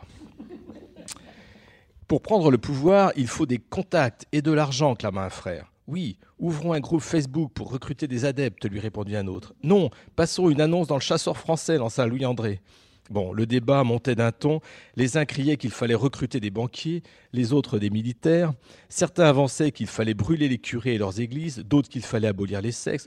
Enfin, un jeune frère, peut-être encore un peu naïf, suggéra qu'on pouvait peut-être s'allier avec d'autres obédiences, mais devant le regard courroucé des anciens, il est retourné s'asseoir en silence. Eh oui, Jean-Laurent, le débat s'échauffait, le ton montait, et le vénérable maître a regardé sa montre. 23 heures. Alors, d'un coup de maillet bref, mais ferme, il a sonné la fin des débats et a lancé la loge sur l'augmentation des capitations pour l'année à venir. Alors, je rappelle à ceux qui n'ont pas encore lu ni acheté d'ailleurs la franc-maçonnerie pour les nuls que la capitation est la... encore? Ah bah il y en a encore, mais, euh, oui, la capitation, c'est la cotisation que paye un franc-maçon annuellement à sa loge et à son obédience. Le vénérable maître a proposé une augmentation de 5 euros sur une capitation de 330 euros. Alors là, alors que les frères étaient prêts à tuer la terre entière pour instaurer un ordre nouveau qui ferait d'eux les maîtres du monde, les frères donc se sont écharpés pendant près d'une demi-heure sur cette augmentation. Un compromis fut trouvé et l'augmentation fut réduite à 2,50 euros. Les frères commençaient à bailler, les estomacs produisaient de petits bruits joyeux, Certains s'étaient endormis, rêvant sans doute à quelques privilèges que procure le statut de maître du nouvel ordre mondial. Mais, mais le vénérable maître annonça alors qu'une autre décision devait être prise par la loge trouver une date pour la fête familiale du solstice d'été. Et là, les mêmes frères qui étaient prêts à prendre les armes, lever des armées, avilir les pauvres et détrousser les curés, soupirèrent devant la tâche immense qui devait les occuper encore une bonne heure. Le jeune frère osa proposer un doodle, ce à quoi Louis-André répondit qu'il voulait bien prendre la plume pour écrire aux frères afin de leur demander de renvoyer leur indisponibilité. Le vénérable maître rappela que l'année dernière, aucune fête familiale n'avait été organisée, faute d'avoir pu trouver une date convenant aux frères, à leurs conjoints et à leur progéniture, et que si ça continuait, il fixerait lui-même la date de façon arbitraire. Cet accès d'autorité réveilla les plus mous, qui prirent alors la parole dans un brouhaha terrible, critiquant les prises de position dictatoriales de ce vénérable maître. Certains émirent des doutes sur la régularité de son élection, d'autres l'accusèrent d'être un traître à la cause. Enfin, un frère muni d'une épée monta à l'Orient, allant même jusqu'à menacer le vénérable de la loge de lui couper la tête car il venait de trahir son serment. Louis-André prit alors la parole pour rectifier les propos du frère belliqueux en précisant que ce n'était pas la tête mais bien la gorge qu'il convenait de trancher. L'ambiance était tendue, l'ambiance était tendue, chaude, très chaude même. Mais alors que tous les frères étaient prêts à s'empoigner, une douce odeur de brûlé arriva jusqu'à nos narines. Le frère maître des banquets s'écria qu'il fallait aller manger, que le poulet serait brûlé et qu'il fallait vite en finir. Cet accès de bon sens mit tous les frères d'accord. Ils s'élancèrent dans la salle humide sans tenir compte des coups de maillet du vénérable qui leur rappelait qu'on ne quittait pas une loge comme ça, qu'il fallait clôturer les travaux. Ce à quoi le plus jeune des frères lui fit remarquer qu'on ne disait pas clôturer mais clore les travaux. Et Louis-André, certainement affamé, lui répondit de fermer sa boîte à camembert. Bref, encore une soirée de perdu, le nouvel ordre mondial attendra. Le poulet n'était pas cramé, juste un peu trop cuit. Si seulement on avait des femmes dans nos loges, on mangerait mieux et on aurait de beaux tabliers brodés.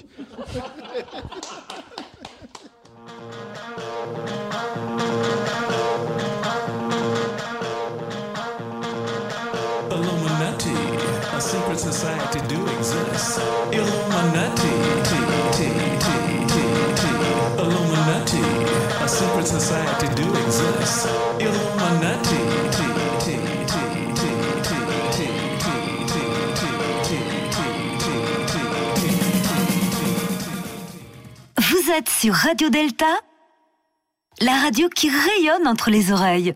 Rebonsoir à toutes et à tous. Vous êtes toujours avec Philippe Benamou qui vient de nous délivrer sa chronique, Marie-Françoise Blanchet, Viviane Bensoussan, Marie-Pascale Schuller et, et, et Emmanuel Pierrat, avec qui nous parlons de franc-maçon, de franc-maçonnerie et de pouvoir. Et bien entendu, celui qui est en train d'agonir devant le micro, le meilleur, le seul, l'unique, le plus beau, Gilles à la technique qui choisit les musiques de ce soir, ne nous jetez rien à la figure, et qui...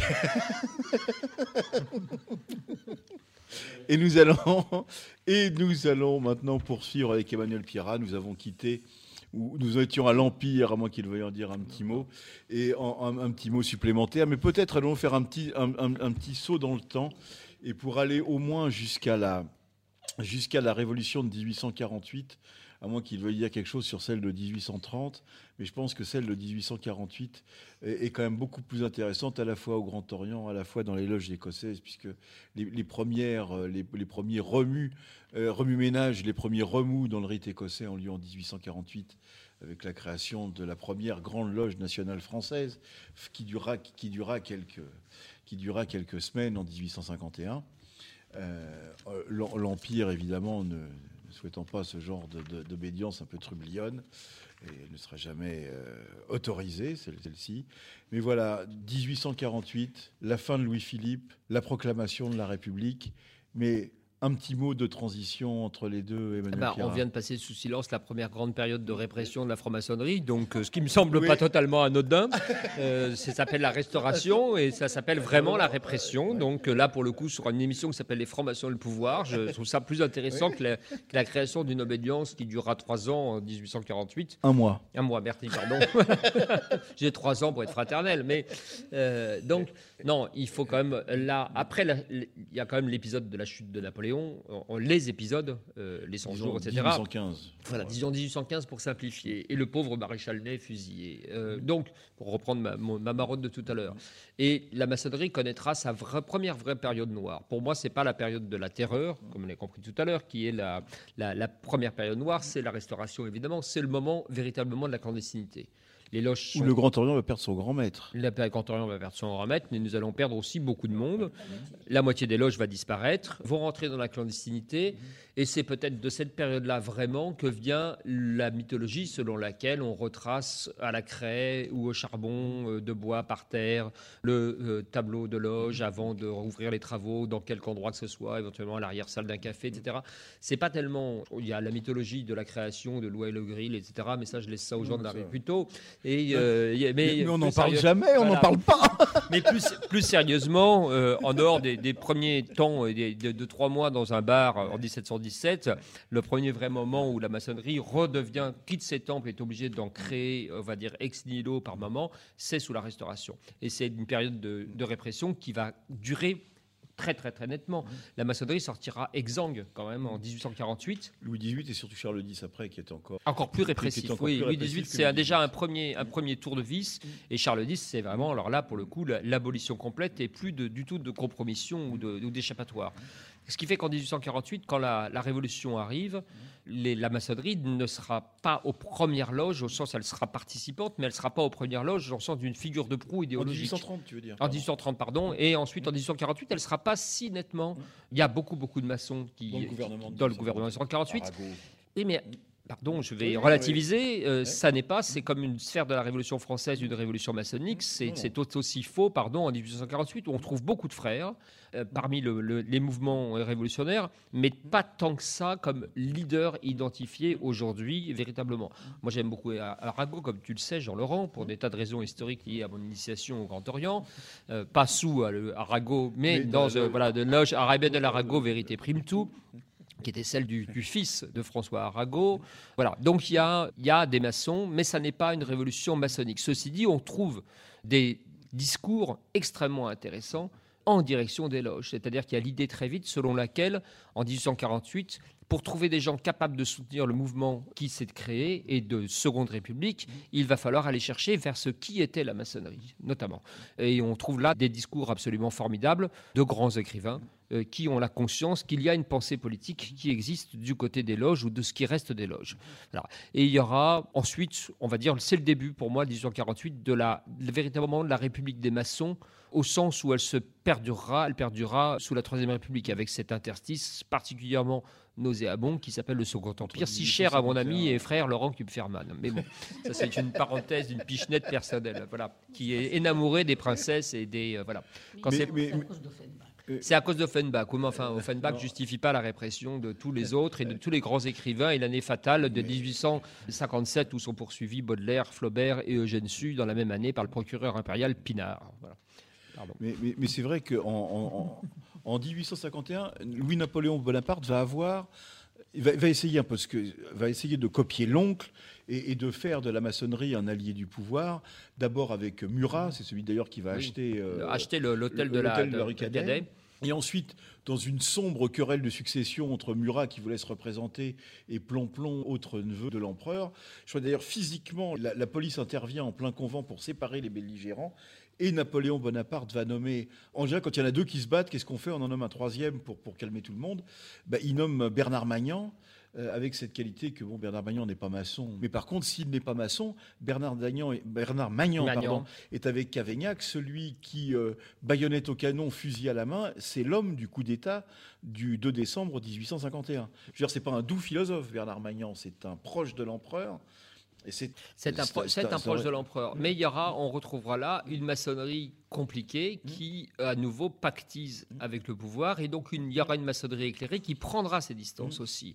Alors, ça serait un peu, un peu forcer le trait que de dire que Victor Hugo est maçon. Il est l'automne, il est fils de maçon, très impliqué dans la vie de ce qu'a été la maçonnerie, mais il fait partie de ces esprits éclairés, de ces intellectuels qui, évidemment, vont rentrer en opposition complète avec le côté soft dictature de la, du Second Empire. Hein. Derrière Offenbach, pour moi, c'est comme le régime de Singapour, c'est-à-dire que les rues sont propres, on pénalise le jet chewing-gum, mais on jette aussi les opposants en prison. Donc, euh, donc c'est euh, voilà, c'est le, luxe euh, apparent qui cache la dictature. Il y a l'horrible exposition qui avait lieu au musée d'Orsay cet hiver, qui s'appelait le Fast et je sais plus quoi du Second Empire, qui est vraiment effondrante. Il n'y a pas un mot sur la répression, pas un mot sur la censure, pas un mot sur la prison, pas un mot sur l'état de la société française et, et des ouvriers au 19e siècle. C'est totalement affligeant. Et c'est la même pensée que, présente mon, mon, ami et frère Laurent et parrain Laurent Kupferman. Il n'est pas affligeant, mais euh, voilà. Donc là, il y a heureusement des maçons qui pensent et qui réfléchissent autrement, qui seront ceux qui arriveront à construire sous la Troisième République très rapidement une république des maçons. Voilà, mais et, qui voient en 1848 une première lueur d'espoir après de très longues années d'oppression. Pardon, je, je, resimplifie, je remets les choses. Non, mais des pichettes à Laurent parce que ça me fait plus plaisir. Ça, c'était perso. Oui, il y a la police qui tente de forcer le studio. Donc, euh, voilà, on va essayer de s'en sortir. C'est un vieux, une, une, vieille méthode des lieutenants de police Louis XV. C'est très bien. Euh, donc c'est vrai que sous, pour faire extrêmement bref, parce qu'on va arriver, on va arriver aujourd'hui, c'est vrai que euh, le Grand Orient étant dominé par Bernard Magnan, Il était maréchal. Maréchal, Oui, oui, maréchal, maréchal, oui, maréchal. pardon, oui, merci Marie-François. maréchal de France. Mais tout à l'heure, Euh, je, je me méfie, je crois qu'il va dire Bernard Poignant. Non, il non, a un non. truc, euh, voilà, très Bernard Magnan. donc, non, non, voilà. c'est- tu veux bien. Tu veux bien. Et avec, du coup, c'est vrai que la plupart des, enfin la plupart, beaucoup en tous les cas, de révolutionnaires, d'anarchistes et de socialistes vont se réfugier dans les loges euh, à l'époque du Suprême Conseil. C'est ceux-là, en général, qui vont faire la, la commune et qui vont être assez réprimés. Et donc, c'est vrai qu'ensuite, euh, ils vont être soit morts, soit en prison, euh, soit exilés. Et c'est plutôt les francs-maçons du Grand Orient de France à partir de 1875, euh, on va dire depuis le- la- l'amendement Vallon 352-353 pour, pour l'avènement de la République en 1875, le, le 9 janvier, je crois, 1875, si ma mémoire est bonne. J'adore Euh, quand il dit si ma mémoire est bonne, comme s'il avait Ouais. 280 ans. Mais non, si sa mémoire de lecteur est bonne. Donc, euh, tu vas bien Lui, Euh, lui, il peut jouer au temple secret. Oui. Il faut jouer. Et donc, c'est plutôt les frères du Grand Orient de France, parce que tout simplement, les, les frères communards et un peu excessifs de la commune sont, sont ailleurs, sous d'autres cieux, six pieds sous terre. ils ne sont ou- pas excessifs. Pour comment dire que les communards sont excessifs Vraiment. Alors après avoir déjà euh, honni la révolution tout à l'heure et les bonnes années de 1792 et 1793, pardon, un peu de provoque. Non, oui, voilà. et, c'est et donc c'est là que va naître aussi l'union. Alors là, non plus avec le Premier Empire, avec le Second Empire, mais plutôt euh, qu'on- ce qu'on appelait la République des francs-maçons, les premiers temps de la Troisième République. Je voulais quand même en parler en, deux mots avant de venir à la maçonnerie d'aujourd'hui, après la, chronique de, Marie-Pascale Schuller. Là, c'est le, moment de triomphe de la maçonnerie, hein, très clairement. Il y a plusieurs mouvements. C'est assez compliqué parce que sous la commune, il y a beaucoup de maçons. Mais il y a beaucoup de maçons, il y a beaucoup de communards qui deviendront maçons par la suite. hein. Euh, donc les choses ne sont pas si simples à lire. C'est-à-dire qu'on a toujours tendance à faire des communards tous des maçons. C'est encore plus compliqué. Il y a des maçons versaillais et des maçons communards. hein. Encore une fois, c'est comme sous la Révolution euh, française de 1789. Donc, euh, et, et quand on fait, euh, par exemple, quand on attribue le qualificatif de maçon à Louise Michel, c'est vrai, elle est devenue maçonne, mais enfin trois mois avant Quel- son décès, hein, comme Voltaire. en donc, euh, 1904, Trois, donc, trois- euh, trois mois, trois trois mois mois, oui, précisément. Trois, semaines, trois ouais. mois en, en 1904, elle est morte euh, dans, dans l'année.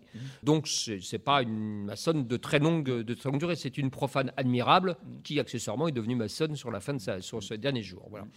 Pour, on me conteste le qualificatif admirable, non? Donc euh, Je n'ai pas contesté le qualificatif admirable, mais je pense qu'il y a des maçonnes qui le sont. C'est un peu facile de dire ça. ah, c'est les sans- sans-tabliers. Oui, non, mais je, je, sais, je sais que c'est facile de dire sans tablier. Mais eh, parfois, on devient maçonne parce qu'on l'a toujours été.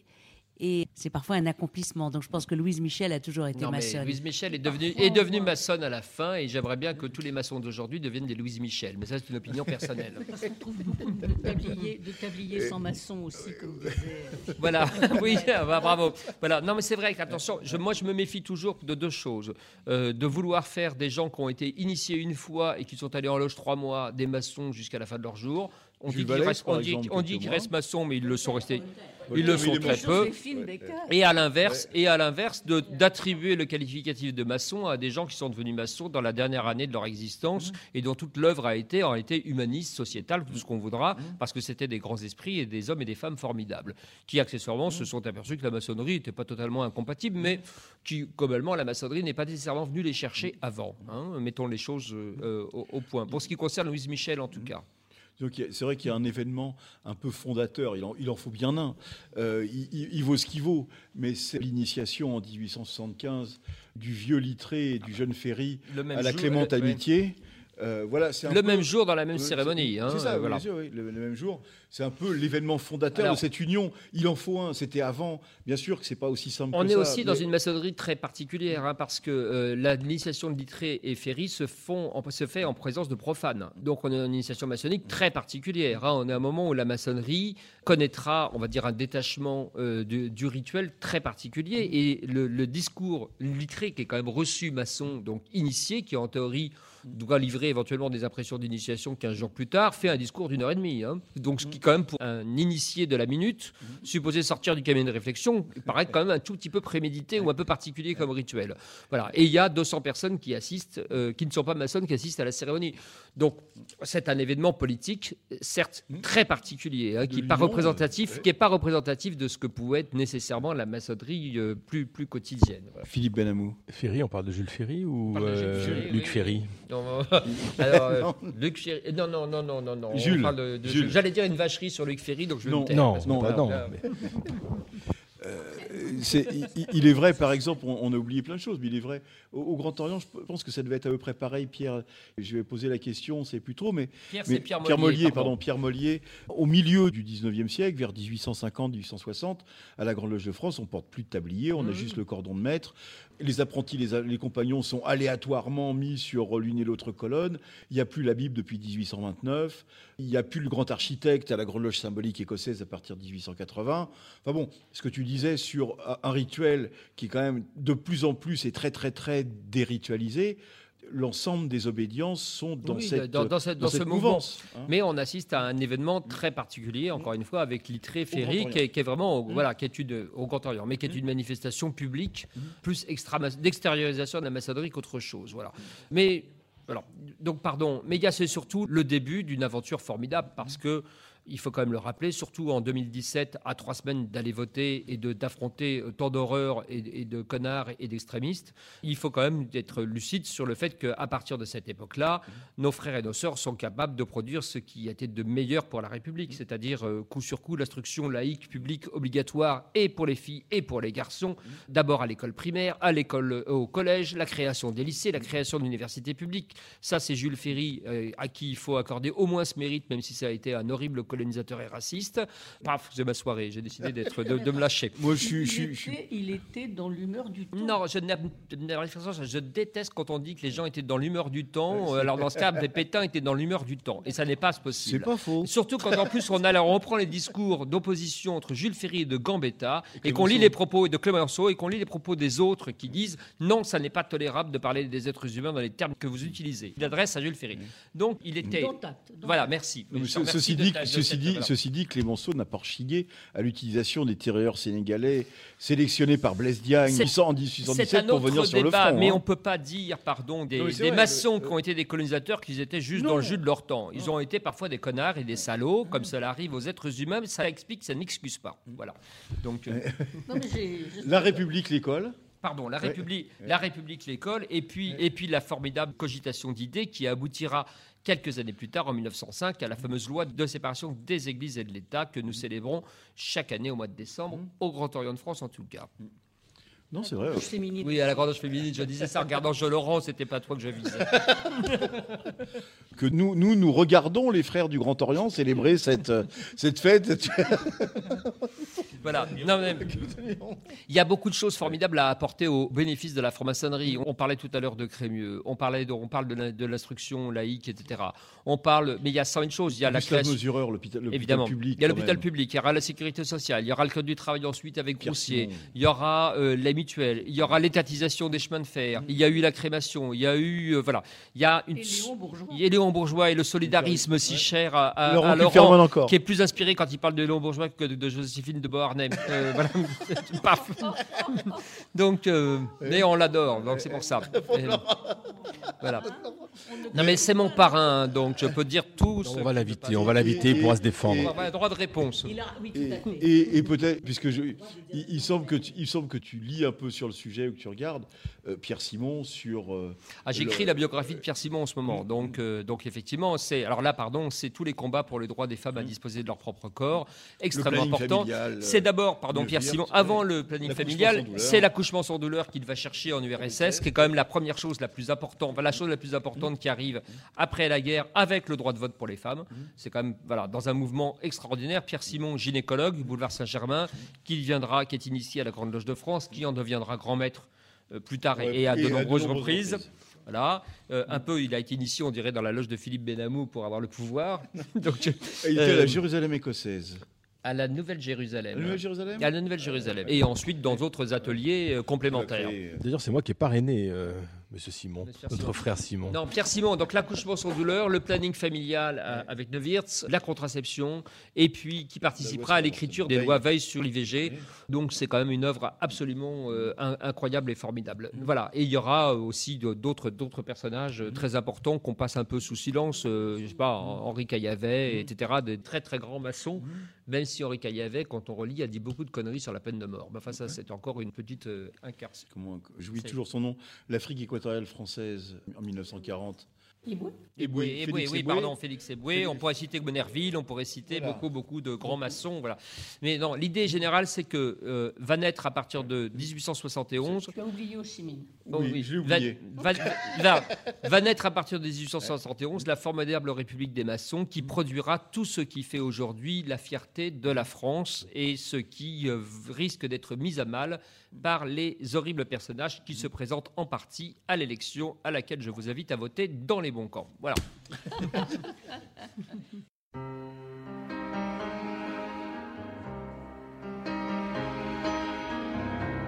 J'ai pas demandé à venir au monde. Je voudrais seulement qu'on fiche la paix. J'ai pas envie de faire comme tout le monde, mais faut bien que je paye mon loyer. Je travaille à l'underground café.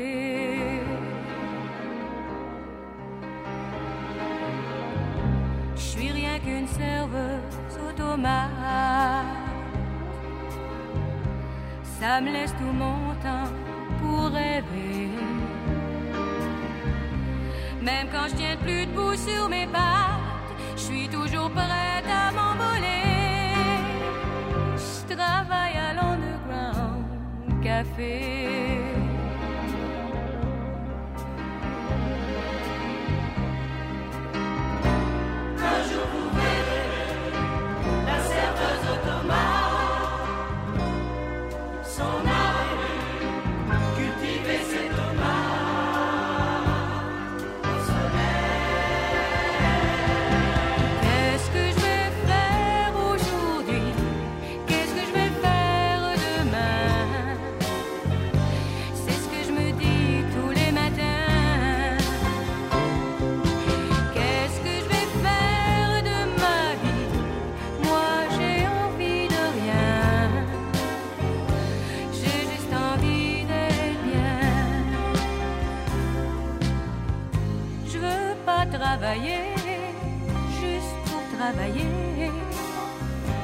Pour gagner ma vie, comme on dit.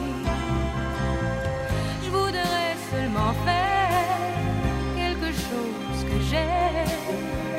Je sais pas ce que j'aime, c'est mon problème.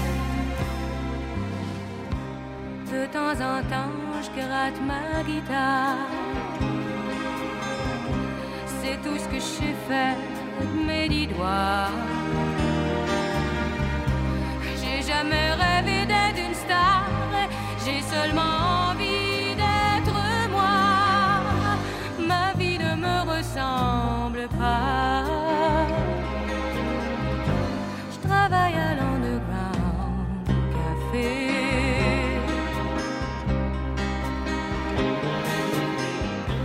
Il y a longtemps, j'ai pas vu le soleil dans mon univers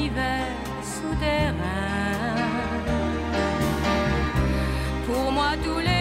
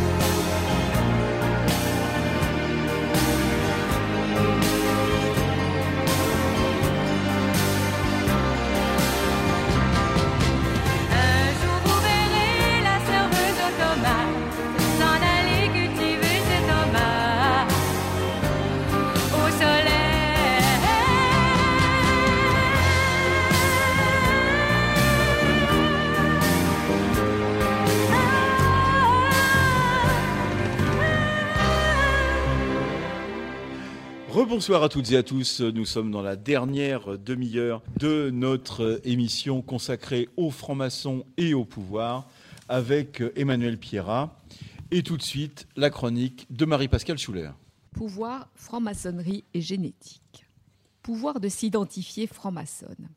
C'est ce pouvoir que nous a donné notre obédience, l'Union maçonnique de France, devenue Grande Loge féminine de France en 1952. Le premier rite des sœurs a été le rite d'adoption, avec d'emblée une utilisation des mots et titres du rituel au féminin lorsque nécessaire. Merci Marie-Françoise. Puis en 1959, l'obédience a adopté le rite écossais ancien et accepté, avec aussi la féminisation des termes et des titres. Plus tardivement, le rite français et le rite écossais ont également été adoptés par l'obédience avec la féminisation des termes. Les sœurs de la Grande Loge féminine de France ont compris très tôt l'importance du langage dans l'élaboration de la pensée, en différenciant le féminin et le masculin, puisque le neutre n'existe pas dans la langue française. Nous avons appris notre grammaire. Cette démarche était très en avance sur son temps. En effet, il a fallu attendre les années 90 pour voir apparaître dans le champ intellectuel et universitaire français les études de genre apportées par Judith Butler. Ce mode d'analyse est maintenant officiellement introduit dans les milieux universitaires avec une conception transversale, puisque cela est une sous-spécialité des grandes disciplines. Mais ce concept n'est pas encore sorti des grilles de l'université, puisque dans la presse grand public, on agite facilement à tort le foulard rouge, la théorie du genre. Ce mode de réflexion progresse aussi dans les sciences médicales. Prenons nos bonnes lunettes, du macroscopique microscopique. Avec l'épidémiologie, c'est la science du recensement des événements pour établir des fréquences, nous savons depuis longtemps que certaines maladies ont ce qu'on appelle un sexe ratio, c'est-à-dire qu'elles sont significativement plus fréquentes chez les hommes ou chez les femmes. On citera par exemple la maladie d'Alzheimer, l'anorexie mentale, la dépression, l'ostéoporose, les maladies auto-immunes chez les femmes, D'autres maladies atteignent plus les hommes, l'autisme, les tumeurs du cerveau, les accidents vasculaires ischémiques, les conduites à risque. Il a également été constaté que certains médicaments ont des toxicités plus fréquentes ou différentes chez les femmes et chez les hommes. À tel point que aux États-Unis, la FDA, Food and Drug Administration, a recommandé des dosages différents avec des boîtages de couleurs différents pour certains médicaments, le zolpidem, parce que le métabolisme n'est pas le même. Et pourtant, et pourtant, à l'école, nous avons tous et toutes appris nos cours de génétique. Un seul chromosome sur 46 différencie l'homme, XY, de la femme, XX, soit 2%. Mais en fait, la variabilité d'expression des maladies est beaucoup plus importante que ça. La recherche génétique a permis de bouleverser ce schéma hommes et femmes égaux génétiquement, sauf pour le X et le Y. Toutes nos cellules sont influencées par le chromosome sexuel depuis la conception. L'expression de tous les autres gènes, les 45 autres, va se faire plus ou moins parce que le chromosome sexuel X ou Y va faire surexprimer ou sous-exprimer d'autres gènes portés par les autres chromosomes. Ainsi, avant même la différenciation des organes sexuels de l'embryon, et donc la sécrétion d'hormones, près de 30% des gènes s'expriment déjà différemment avant l'implantation de l'embryon dans l'utérus. Ce X et ce Y qui nous différencient ne sont pas isolés dans leur bulle embryonnaire. Ils interagissent d'emblée avec les autres chromosomes. À partir de 7e, 8e semaine, les hormones sexuelles commencent à apparaître avec les organes génitaux et cette différenciation qui se poursuit. Ces différences génétiques et hormonales aboutissent par différents mécanismes à des différences d'expression des gènes, des différences cellulaires, des différences anatomiques. Les vaisseaux sanguins sont plus petits chez les femmes, les os sont plus petits et le système immunitaire est différent. Les différences liées au sexe donc dépassent très largement les organes sexuels visibles et ce, les différences liées à la reproduction. À la fin du neuvième mois, les embryons sont prêts pour la naissance. Notre génome est hérité de nos parents, il est stable, définitif, pareil dans toutes nos cellules. Et là, c'est le grand saut dans la vie avec la poursuite de la différenciation. La différenciation liée au genre et la différenciation liée à l'épigénétique. Alors, différenciation liée au genre, c'est facile. C'est les petites filles habillées en rose qui jouent à la poupée.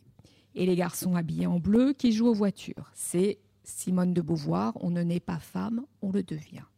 La différenciation liée à l'épigénétique, c'est notre environnement, c'est les, radiations autour de nous, c'est les produits chimiques, c'est les bactéries, c'est les virus, c'est nos conditions économiques, géographiques.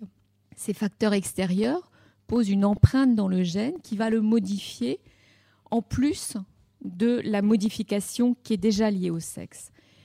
Nos 23 000 gènes s'expriment donc différemment dans tous les organes, comme le foie, le rein, le cerveau, selon le sexe, l'âge.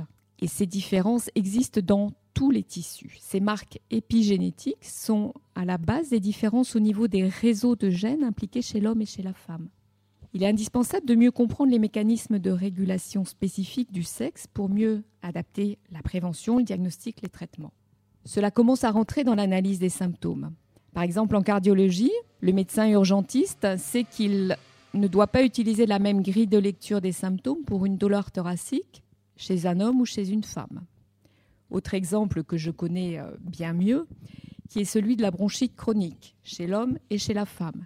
Les femmes sont plus essoufflées et plus fréquemment porteuses de symptômes de dépression. Alors, on peut dire c'est du chichi, c'est la crise de la cinquantaine, c'est la ménopause, c'est les enfants qui partent. Non, c'est une vraie maladie, c'est la bronchite chronique, mais des symptômes spécifiques à analyser en fonction du sexe biologique.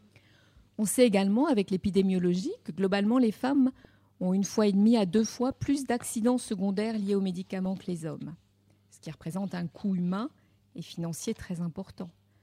Normal, la dose des médicaments a été fixée à partir d'études prenant un poids type de 75-80 kg, qui est celui des hommes, parce que les études, les premières études d'administration à l'homme sont faites avec les hommes et pas avec des femmes. On sait maintenant que certains médicaments n'ont pas d'efficacité chez les femmes, uniquement des toxicités. C'est l'exemple des digitaliques. Alors ces recherches qui sont en cours sont difficiles parce qu'il faut faire la part entre ce qui est lié au génome, qui n'est pas modifiable, ce qui est lié à notre environnement, au genre, ce qui est lié à l'épigénétique, qui lui est modifiable. Mais ça rentre dans les mœurs, ça rentre dans les sociétés savantes, à tel point que la FDA, encore elle, l'autorité de régulation américaine, oblige maintenant à ce qu'il y ait la même proportion d'hommes et de femmes dans les études cliniques pour valider les études de recherche sur les médicaments. Et ça va arriver en Europe de la même façon. Ce discours médical ancien, les femmes sont des êtres sensibles, fragiles, permet de valider l'inégalité politique et sociale entre hommes et femmes avec cette soi-disant nécessaire protection paternaliste. Ces nouveaux éclairages génétiques et biologiques sont un pas de plus pour tendre vers l'équité, c'est-à-dire être soigné individuellement pour obtenir la même performance de résultat, et non pas uniquement l'égalité aux soins que nous réclamons, mais même si elle est nécessaire, bien entendu. Et c'est aussi grâce à cela qu'on arrivera petit à petit à casser les stéréotypes de genre avec l'homme fort, dominant, protecteur. Et je reviens à mon point de départ, qui est la nécessité de réfléchir avec un langage sexué, parce que le langage contient la pensée. En cela, la Grande Loge féminine de France nous donne les outils spécifiques pour prendre le pouvoir sur notre identité. Avec tout le respect dû à Simone de Beauvoir, je dirais on est femme, on le devient et on en prend conscience.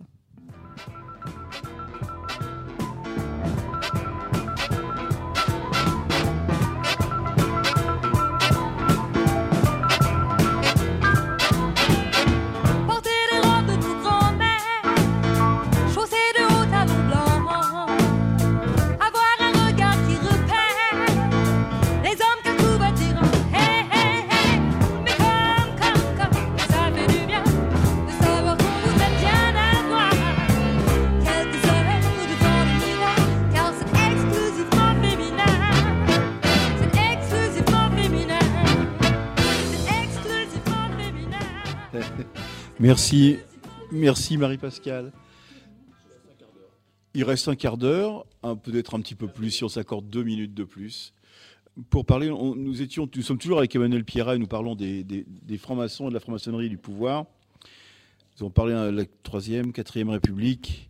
Peut-être malheureusement parler euh, d'événements plus sombres après, euh, En effet, après 1817, l'autre grande période de, répression des francs-maçons et de la franc-maçonnerie naît avec les lois de, juillet, août. De juin, 1940.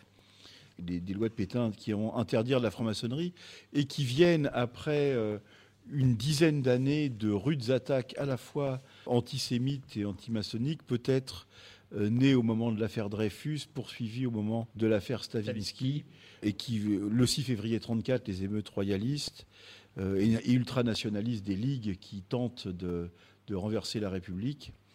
Et nous arrivons à la guerre et nous arrivons à cette persécution des lois de, de juillet 1940 avec, euh, avec un fond de sauce, si je puis me permettre, euh, important. L'antimaçonnisme qui naît véritablement, qui naît au XIXe siècle avec l'abbé Baruel, qui deviendra un, anti-judéo-maçonnisme euh, à l'occasion de l'affaire Dreyfus, mais aussi à l'occasion de différentes affaires, le scandale des médailles, la première affaire de Panama, les fiches, les fiches évidemment.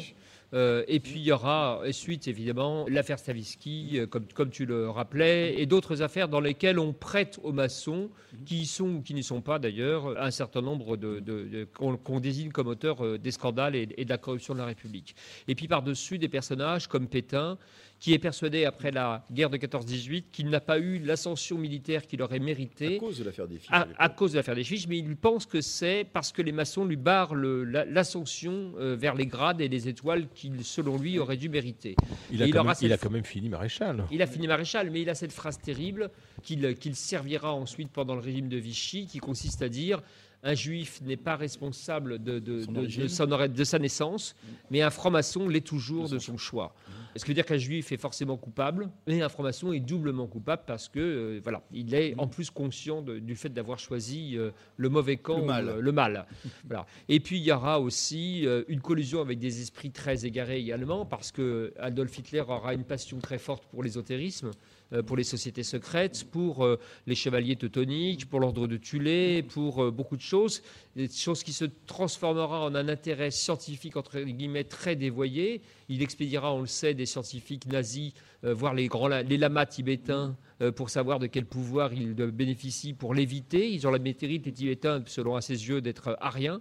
Hein, donc, et, de ne pas être dégénérés. Voilà, il y a tout un fatras. Nous au Tibet avec le voilà, oui, bien sûr, avec Il y a tout un, tout un fatras très compliqué, mais qui amène à ce que globalement l'attirance qui est provoquée par les sociétés secrètes par les uns se transforme en détestation, faute d'y être véritablement à l'aise ou totalement intégré, et puis pour les autres en un désir profond de vengeance et de revanche, euh, qui culmineront avec l'arrivée, donc en juin 1940, des lois anti-maçonniques qui précéderont au mot près, à un an, euh, les lois antisémites, c'est exactement les mêmes textes. Hein. Il suffira de remplacer euh, le mot euh, société secrète ou appartenance à une société secrète par juif pour avoir exactement les mêmes textes. Étant précisé que seront, y a à peu près 100 000 francs-maçons en France en 1939. Il y en aura 70 000 de mis en fiche par le régime de Vichy. Il y a tous. Pardon Non, non, pratiquement, tous, mais pas, pas totalement, pas tous, euh, euh, heureusement. Il y aura euh, de très nombreuses arrestations. Le grand maître de la Grande Loge de France, par exemple, sera perquisitionné à plusieurs reprises et interrogé une dizaine de fois par la police en juin et juillet 1940. Les, les occupants investissent physiquement les temples, notamment rue Cadet, au siège du Grand Orient, au siège du DH, rue Jules Breton, au siège de la Grande Loge de France, rue Puteaux, et dans les principaux le locaux de province. C'est-à-dire que ce n'est pas un objectif de guerre. Ils entrent, je crois, à 17h dans Paris à 5 heures le lendemain matin, ils sont en train de poser les scellés sur les obédiences maçonniques. Ils posent des scellés. C'est pas un objectif de guerre. Ah c'est une... obsession. C'est quelque chose de beaucoup plus compliqué, mhm. avec euh, cette idée selon laquelle, en investissant les loges, ils vont aussi mettre la main sur les fichiers d'appartenance, c'est-à-dire, et c'est ce qui se passera, mhm. c'est-à-dire que nous avons le tort maçon, quand nous enquêtons des profanes pour ensuite, etc., de constituer un dossier, de procéder à une enquête biographique, à tout un tas de choses qui seront évidemment réutilisées contre nous. Ces fiches étant d'abord exploité sur les lieux mêmes du crime, si je puis me permettre, les sièges des obédiences et les, et les locaux des loges dans les villes de province, avant d'être ensuite traité par Bernard Fay à la Bibliothèque nationale. Bernard Fay, c'est le conservateur de la Bibliothèque nationale, c'est un anti-maçon et très très très convaincu, qui a dirigé une collection de livres anti-maçonniques euh, dans les années 30, qu'on appelle les documents maçonniques, et qui euh, sera chargé notamment des services de propagande contre, contre la franc-maçonnerie. Un des deux, des deux services d'anti-maçonnerie, parce qu'il se tirait la bourre. Oui, il se tire, la bourre, mais pour faire, très, pour faire très simple en tout cas, Bernard Fay. Et ensuite, ces archives seront, ces fiches seront expédiées à Francfort à l'Institut d'études supérieures juives, qui est un, tout un poème. Euh, dans lesquels on étudie euh, les juifs pour savoir si leur physionomie correspond à quelque chose de particulier, et on étudiera les maçons avec la même idée selon laquelle il y aura une morphologie maçonnique. Et puis ensuite, les archives iront après au cœur du pouvoir à Berlin où elles connaîtront un sort particulier, puisqu'elles seront donc saisies par l'armée rouge ensuite à, la, libération de Berlin. Et, ce qui, ce qui euh, rendues seulement à la France, enfin aux obédiences françaises, voilà, en 1990. Mais ce qui est fou, c'est que le matériel rituelique part en Allemagne parce qu'ils veulent, ils veulent avoir le secret maçonnique, donc tout le matériel rituelique, les archives, etc. Et les fichiers restent en France pour persécuter. Euh, la persécution, le, le fichier, etc., reste en France c'est pour ça qu'on les a depuis 45 les fiches, alors que les archives, on les a que depuis 1990 quand. 2000, 2000. 2000, pardon. 2000, c'est grâce à Poutine. Pardon, hein, je dis ça avec un peu d'humour. Donc voilà. C'était à l'époque des grands maîtres euh, Boer et Barra. Mais il y a euh, le, tableau est, dévastateur évidemment. Il y aura 1000 maçons tués du fait de leur appartenance à la maçonnerie, 500 à peu près par euh, fusillés ou, morts sous la torture, avec des cas évidemment extrêmement célèbres. Hein. J'ai pas besoin de réciter euh, ou Brossolette.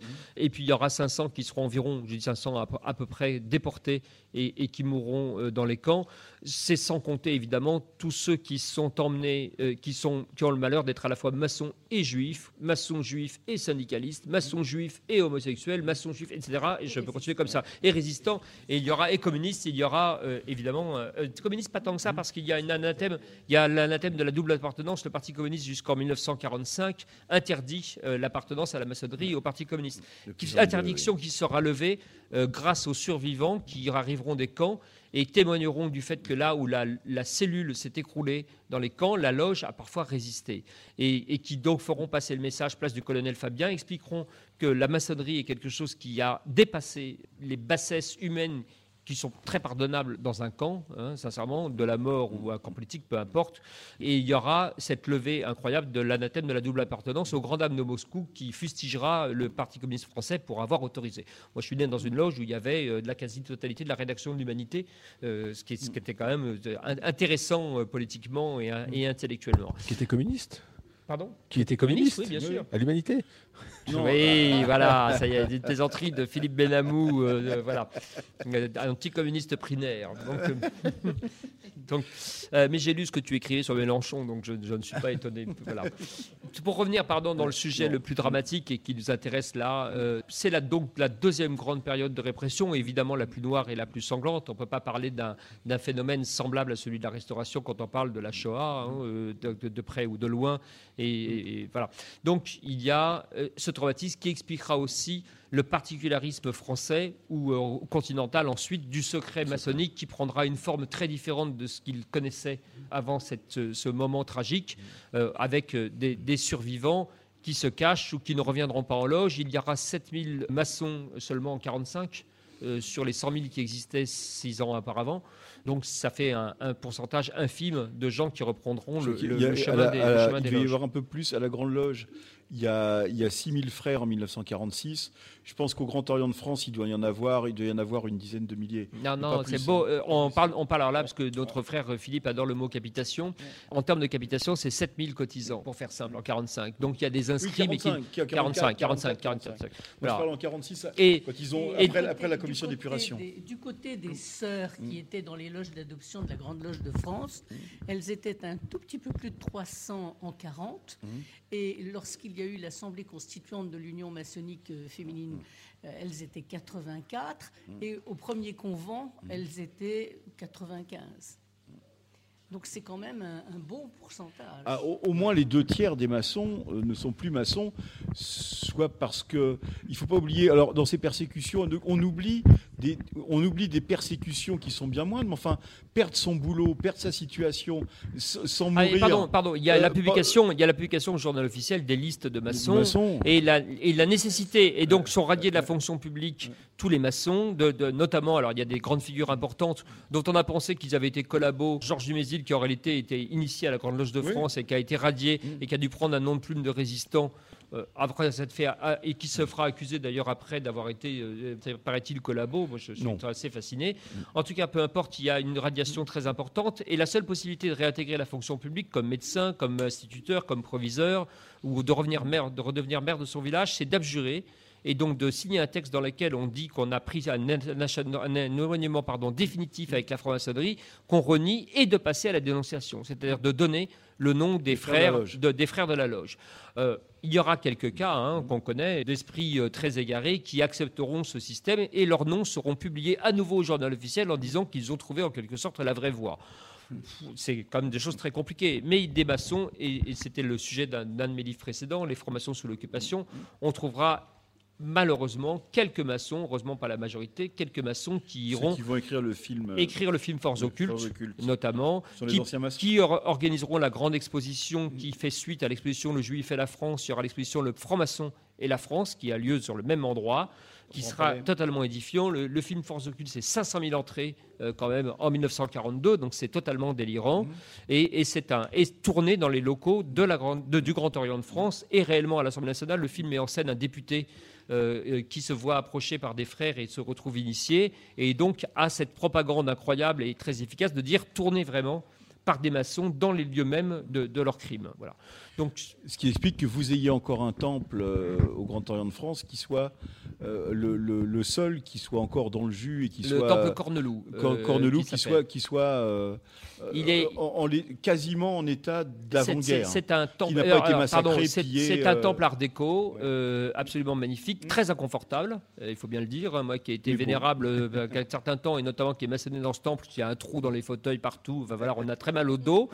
c'est pire que la loge de Philippe Benamou à Versailles et euh, voilà, où on a faim, etc. Donc c'est un temple très beau, mais très très très inconfortable, mais qui a eu le mérite d'être classé et, d'avoir été préservé grâce à ce film, parce que c'était l'endroit où on pouvait tourner euh, des scènes de propagande et montrer à quoi ressemblait véritablement une loge maçonnique, avec l'horrible Jean Mamie, initié renégat, qui euh, organisera avec Jean-Marc Rivière euh, le scénario, tournera le film en s'appuyant sur les vrais rituels. Ce qui a de très saisissant dans Force occulte, c'est que c'est un film qui n'est pas faux sur l'initiation. L'initiation du député, elle est exacte, c'est-à-dire qu'elle est raccourcie, évidemment, on n'y voit pas tout, euh, mais les termes sont exacts, les gestes, les signes de reconnaissance, tout y est.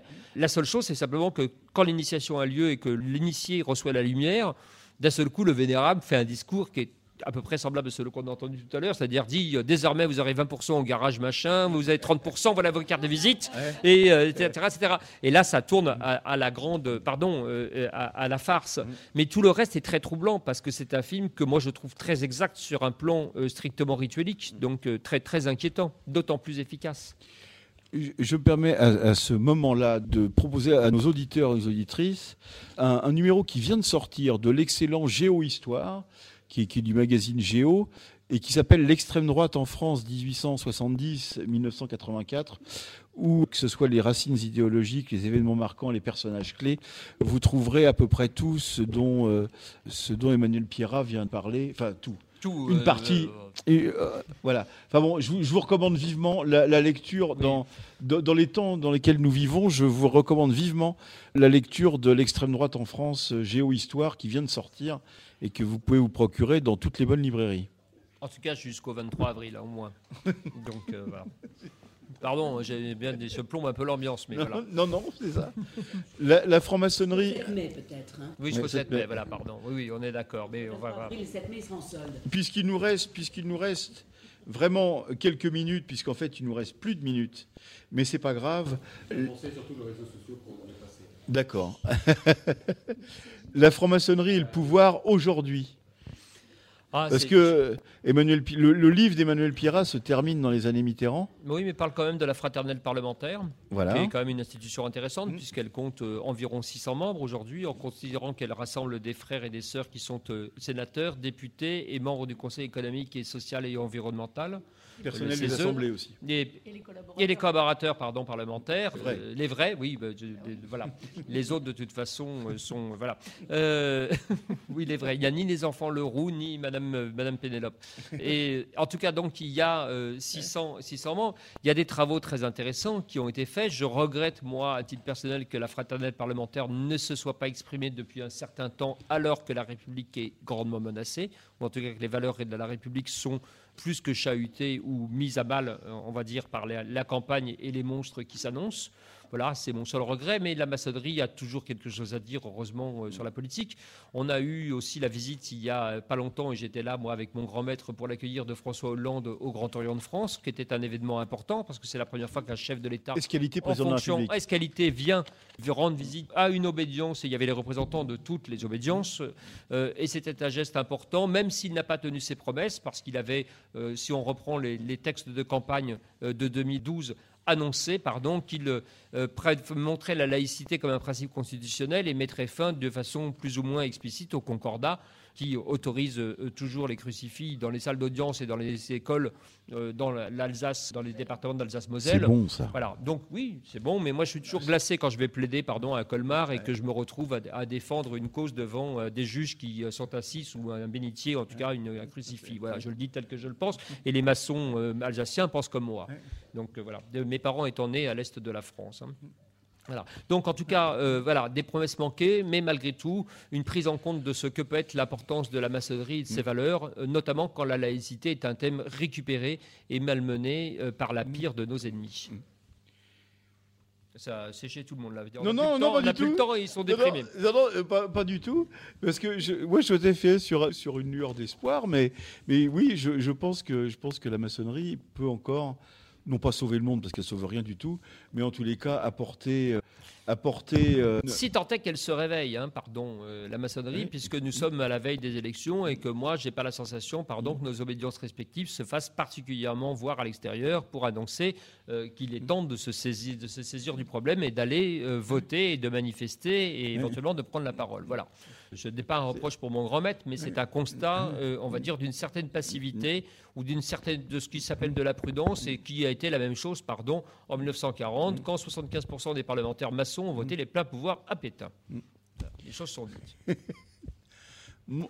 Merci beaucoup à Emmanuel Pierrat. Je rappelle le livre d'Emmanuel Pierrat pour, euh, pour développer ce que nous avons euh, esquissé ce soir.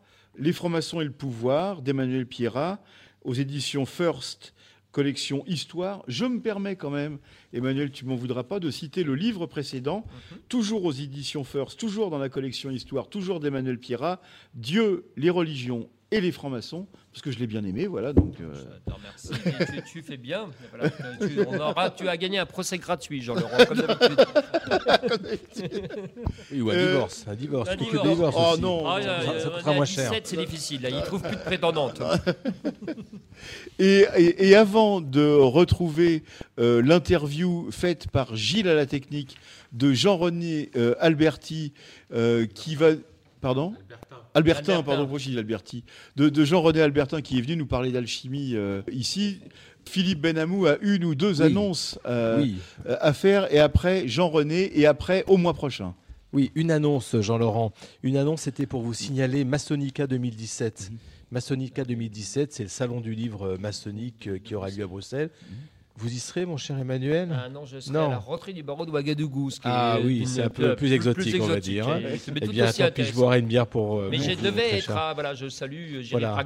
qui m'avait invité, mais malheureusement, j'ai dû décliner. Mais c'est pas grave, il y aura, il y aura Laurent Il y aura Philippe et Laurent Kuperman pour vendre des livres à ma place. exactement, exactement. Et il y aura Jacques Raven. Et alors, j'animerai une table ronde avec euh, Sat, l'illustrateur Sat, qui s'appellera Franc-maçonnerie, virgule, ça vous fait rire? Ah ça, c'est bien cohésion. Merci beaucoup à toutes et à tous. Au mois prochain. Et Jean-René Albertin, l'interview de Gilles à la technique. Merci Jean-Laurent. Jean-René Albertin, bonjour. Sur Radio Delta, pouvez-vous nous parler aujourd'hui du projet euh, Parole de franc-maçon qui vous tient particulièrement à cœur et qui m'a l'air très intéressant? L'origine de ce projet, c'est de donner une image de la franc-maçonnerie qui n'est pas celle véhiculée par un certain nombre de, de magazines. Nous avons des valeurs qui reposent sur la transmission, qui tournent autour de la liberté, de l'égalité et de la fraternité. Et c'est par la transmission que s'impose un concept fondamental, vital et salvateur pour les générations à venir, et qui permettra sans doute, faut l'espérer, au monde de demain, de se bâtir, mais surtout sur la laïcité.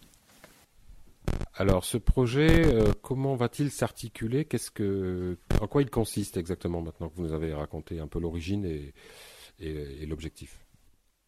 Ce projet nécessite la participation du travail de tous nos frères à travers les 180 000 francs-maçons qui assistent à des tenues régulières dans toutes les obédiences. Euh, Jean-René Albertin, vous en avez parlé de frères, euh, mais parmi les 180 000 francs-maçons, est-ce qu'il n'y a pas des sœurs Oui, euh, j'ai employé un terme générique et je m'en excuse auprès de toutes nos sœurs, pour lesquelles j'ai beaucoup d'estime et d'amitié. bien sûr, des textes de femmes, D'ailleurs, l'éditeur de, ce livre, euh, qui s'appelle Jean-Pierre Guénaud, qui n'appartient pas à notre ordre, euh, Jean-Pierre Guénaud, qui est un ami, un vieil ami, euh, a rassemblé plusieurs de ses textes, plusieurs de ses mémoires autour de paroles de poilus, paroles de femmes en prison, paroles d'étoiles, qui sont des textes d'enfants juifs pendant la guerre, qui avait été accueilli dans des familles. Il a, c'est également un spécialiste de Saint-Exupéry et de Fournier avec le Grand Moulne, et euh, c'est un vrai passeur de mémoire. Euh, c'est pour ça que euh, nous avons décidé de faire ce livre ensemble, accompagné par un autre historien de la franc-maçonnerie qui est Jean-Pierre Thomas. Jean-Pierre Thomas, oui, nous l'avons d'ailleurs également reçu sur Radio Delta lors d'une émission consacrée à la musique et à la franc-maçonnerie. Euh, cet ouvrage, ce projet s'inscrit dans une lignée d'ouvrages qui l'ont précédé. Et euh, euh, vous visez une, parution à quel moment et, en fait, qu'est-ce que vous attendez donc précisément de tous les francs-maçons et francs-maçonnes qui, vont nous écouter sur deux trois soleils Faire paraître un livre de ce type nécessite naturellement que tous les francs-maçons intéressés nous envoient des textes et les joindre, les toucher, ce n'est pas la chose la plus facile, même à travers euh, des ordres comme les nôtres. Euh, ceci dit, la bonne volonté n'a pas de frontières, et c'est en travaillant ou en, passant par des, frères qui sont euh, présidents de leurs ateliers, quels que soient les degrés, que nous pouvons justement parvenir à toucher tous ceux qui sont intéressés euh, par notre démarche. Euh, je, rappelle que c'est vraiment la transmission. Nous sommes dans une société euh, qui est en perte de mémoire, sur laquelle, dans laquelle la culture représente une part minime. Or, la maçonnerie, la franc-maçonnerie se fonde sur la mémoire, sur des rituels, sur des symboles, sur un, des lots culturels qui sont fondamentaux pour construire une société à peu près égalitaire. Et à partir du moment où on efface ces mémoires, ça veut dire qu'on va transformer un jour ou l'autre les gens en esclaves, n'ayons pas peur des mots, et que nous rentrerons dans une société qui ressemble étrangement euh, à du soft totalitarisme. Jean-René Albertin, devoir de mémoire, devoir de transmission. Euh, la maçonnerie est une société initiatique qui s'appuie sur les lumières du passé pour construire euh, l'avenir et également le présent, puisque nous vivons dans le présent. Au sujet de ce devoir de, mémoire, je crois que j'ai l'impression qu'il est particulièrement important dans le, fondement du projet. Le devoir de mémoire est surtout important euh, chez les francs-maçons. Euh, ce sont eux qui permettent à, nos ordres de, vivre et de survivre. C'est pour ça que pour tout totalitarisme, il représente une forme de danger dans la mesure où euh, cette transmission reste hermétique à toute forme de dogme. Alors maintenant que les frères euh, qui possèdent euh, des textes qui, peuvent aller dans ce sens et dont ils perçoivent toute l'importance dans ce domaine de transmission, dans lequel s'inscrivent des, noms comme Goethe, comme Jean Zay, comme Casanova et bien d'autres, que tous les frères anonymes de notre génération nous envoient euh, leurs textes, leurs plus beaux textes, ou leurs cahiers, ou euh, euh, les dossiers qu'ils jugent importants et s'inscrivant dans cette parole de franc-maçon. Oui, il n'est donc pas nécessaire de s'appeler Goethe pour pouvoir envoyer un texte. L'ouvrage sera également composé d'écrits, de pensées de francs-maçons, je dirais, normaux. ça sera surtout composé, euh, le, livre sera surtout composé euh, de, textes d'aujourd'hui, les textes des, écrivains plus connus, euh, ayant une renommée plus grande, servant, comme on dit dans le commerce, peut-être un peu de produit d'appel, et puis aussi pour faire, pour faire connaître au public qu'ils étaient francs-maçons. D'accord, donc que faut-il faire alors? Est-ce que vous pouvez nous lire précisément l'appel que vous avez rédigé? Je crois que ça fait quelques lignes, afin que chacun et chacune sache exactement ce qu'il convient de faire pour participer à votre projet. Alors, je vais vous lire l'appel que nous avons fait et que nous avons distribué déjà dans, certains, dans certaines obédiences. Euh, vous êtes franc-maçon, vous avez dans vos archives ou dans votre esprit des textes fulgurants, fulgurants qui évoquent ce qui vous a été transmis et ce que vous voudriez transmettre de plus précieux aux générations montantes. À une époque où l'humanisme est souvent mis à rude épreuve, les valeurs de liberté, d'égalité et de fraternité nous protègent de la barbarie. Envoyez vos plus belles lettres, vos plus beaux journaux intimes, vos plus beaux textes, vos plus belles pensées, ainsi que celles des grands maçons du passé, à Parole de franc-maçon, édition 1000 mémoires, deux terres rue des Chantiers, Paris 75005, ou par courriel sur parole de franc-maçon au pluriel, arrobase, mille mémoires au pluriel.fr. Les plus beaux textes feront l'objet de la publication d'un ouvrage d'ici la fin de l'année. Eh bien, Jean-René Albertin, euh, je souhaite tout le succès mérité à ce projet et je vous remercie d'avoir parlé sur Radio Delta. Vous êtes sur Radio Delta, la radio qui rayonne entre les oreilles. Eh bien, au revoir à toutes et à tous. Au revoir à Marie-Françoise Blanchet, à Viviane, à Viviane Bensoussan, à Marie-Pascale Schuller, à Gilles à la technique. Au revoir. Au revoir à Philippe Benamou. Au revoir. Au revoir à Emmanuel Pierra. Au mois prochain. Au revoir. Au revoir. Vous êtes sur Radio Delta, la radio qui rayonne entre les oreilles.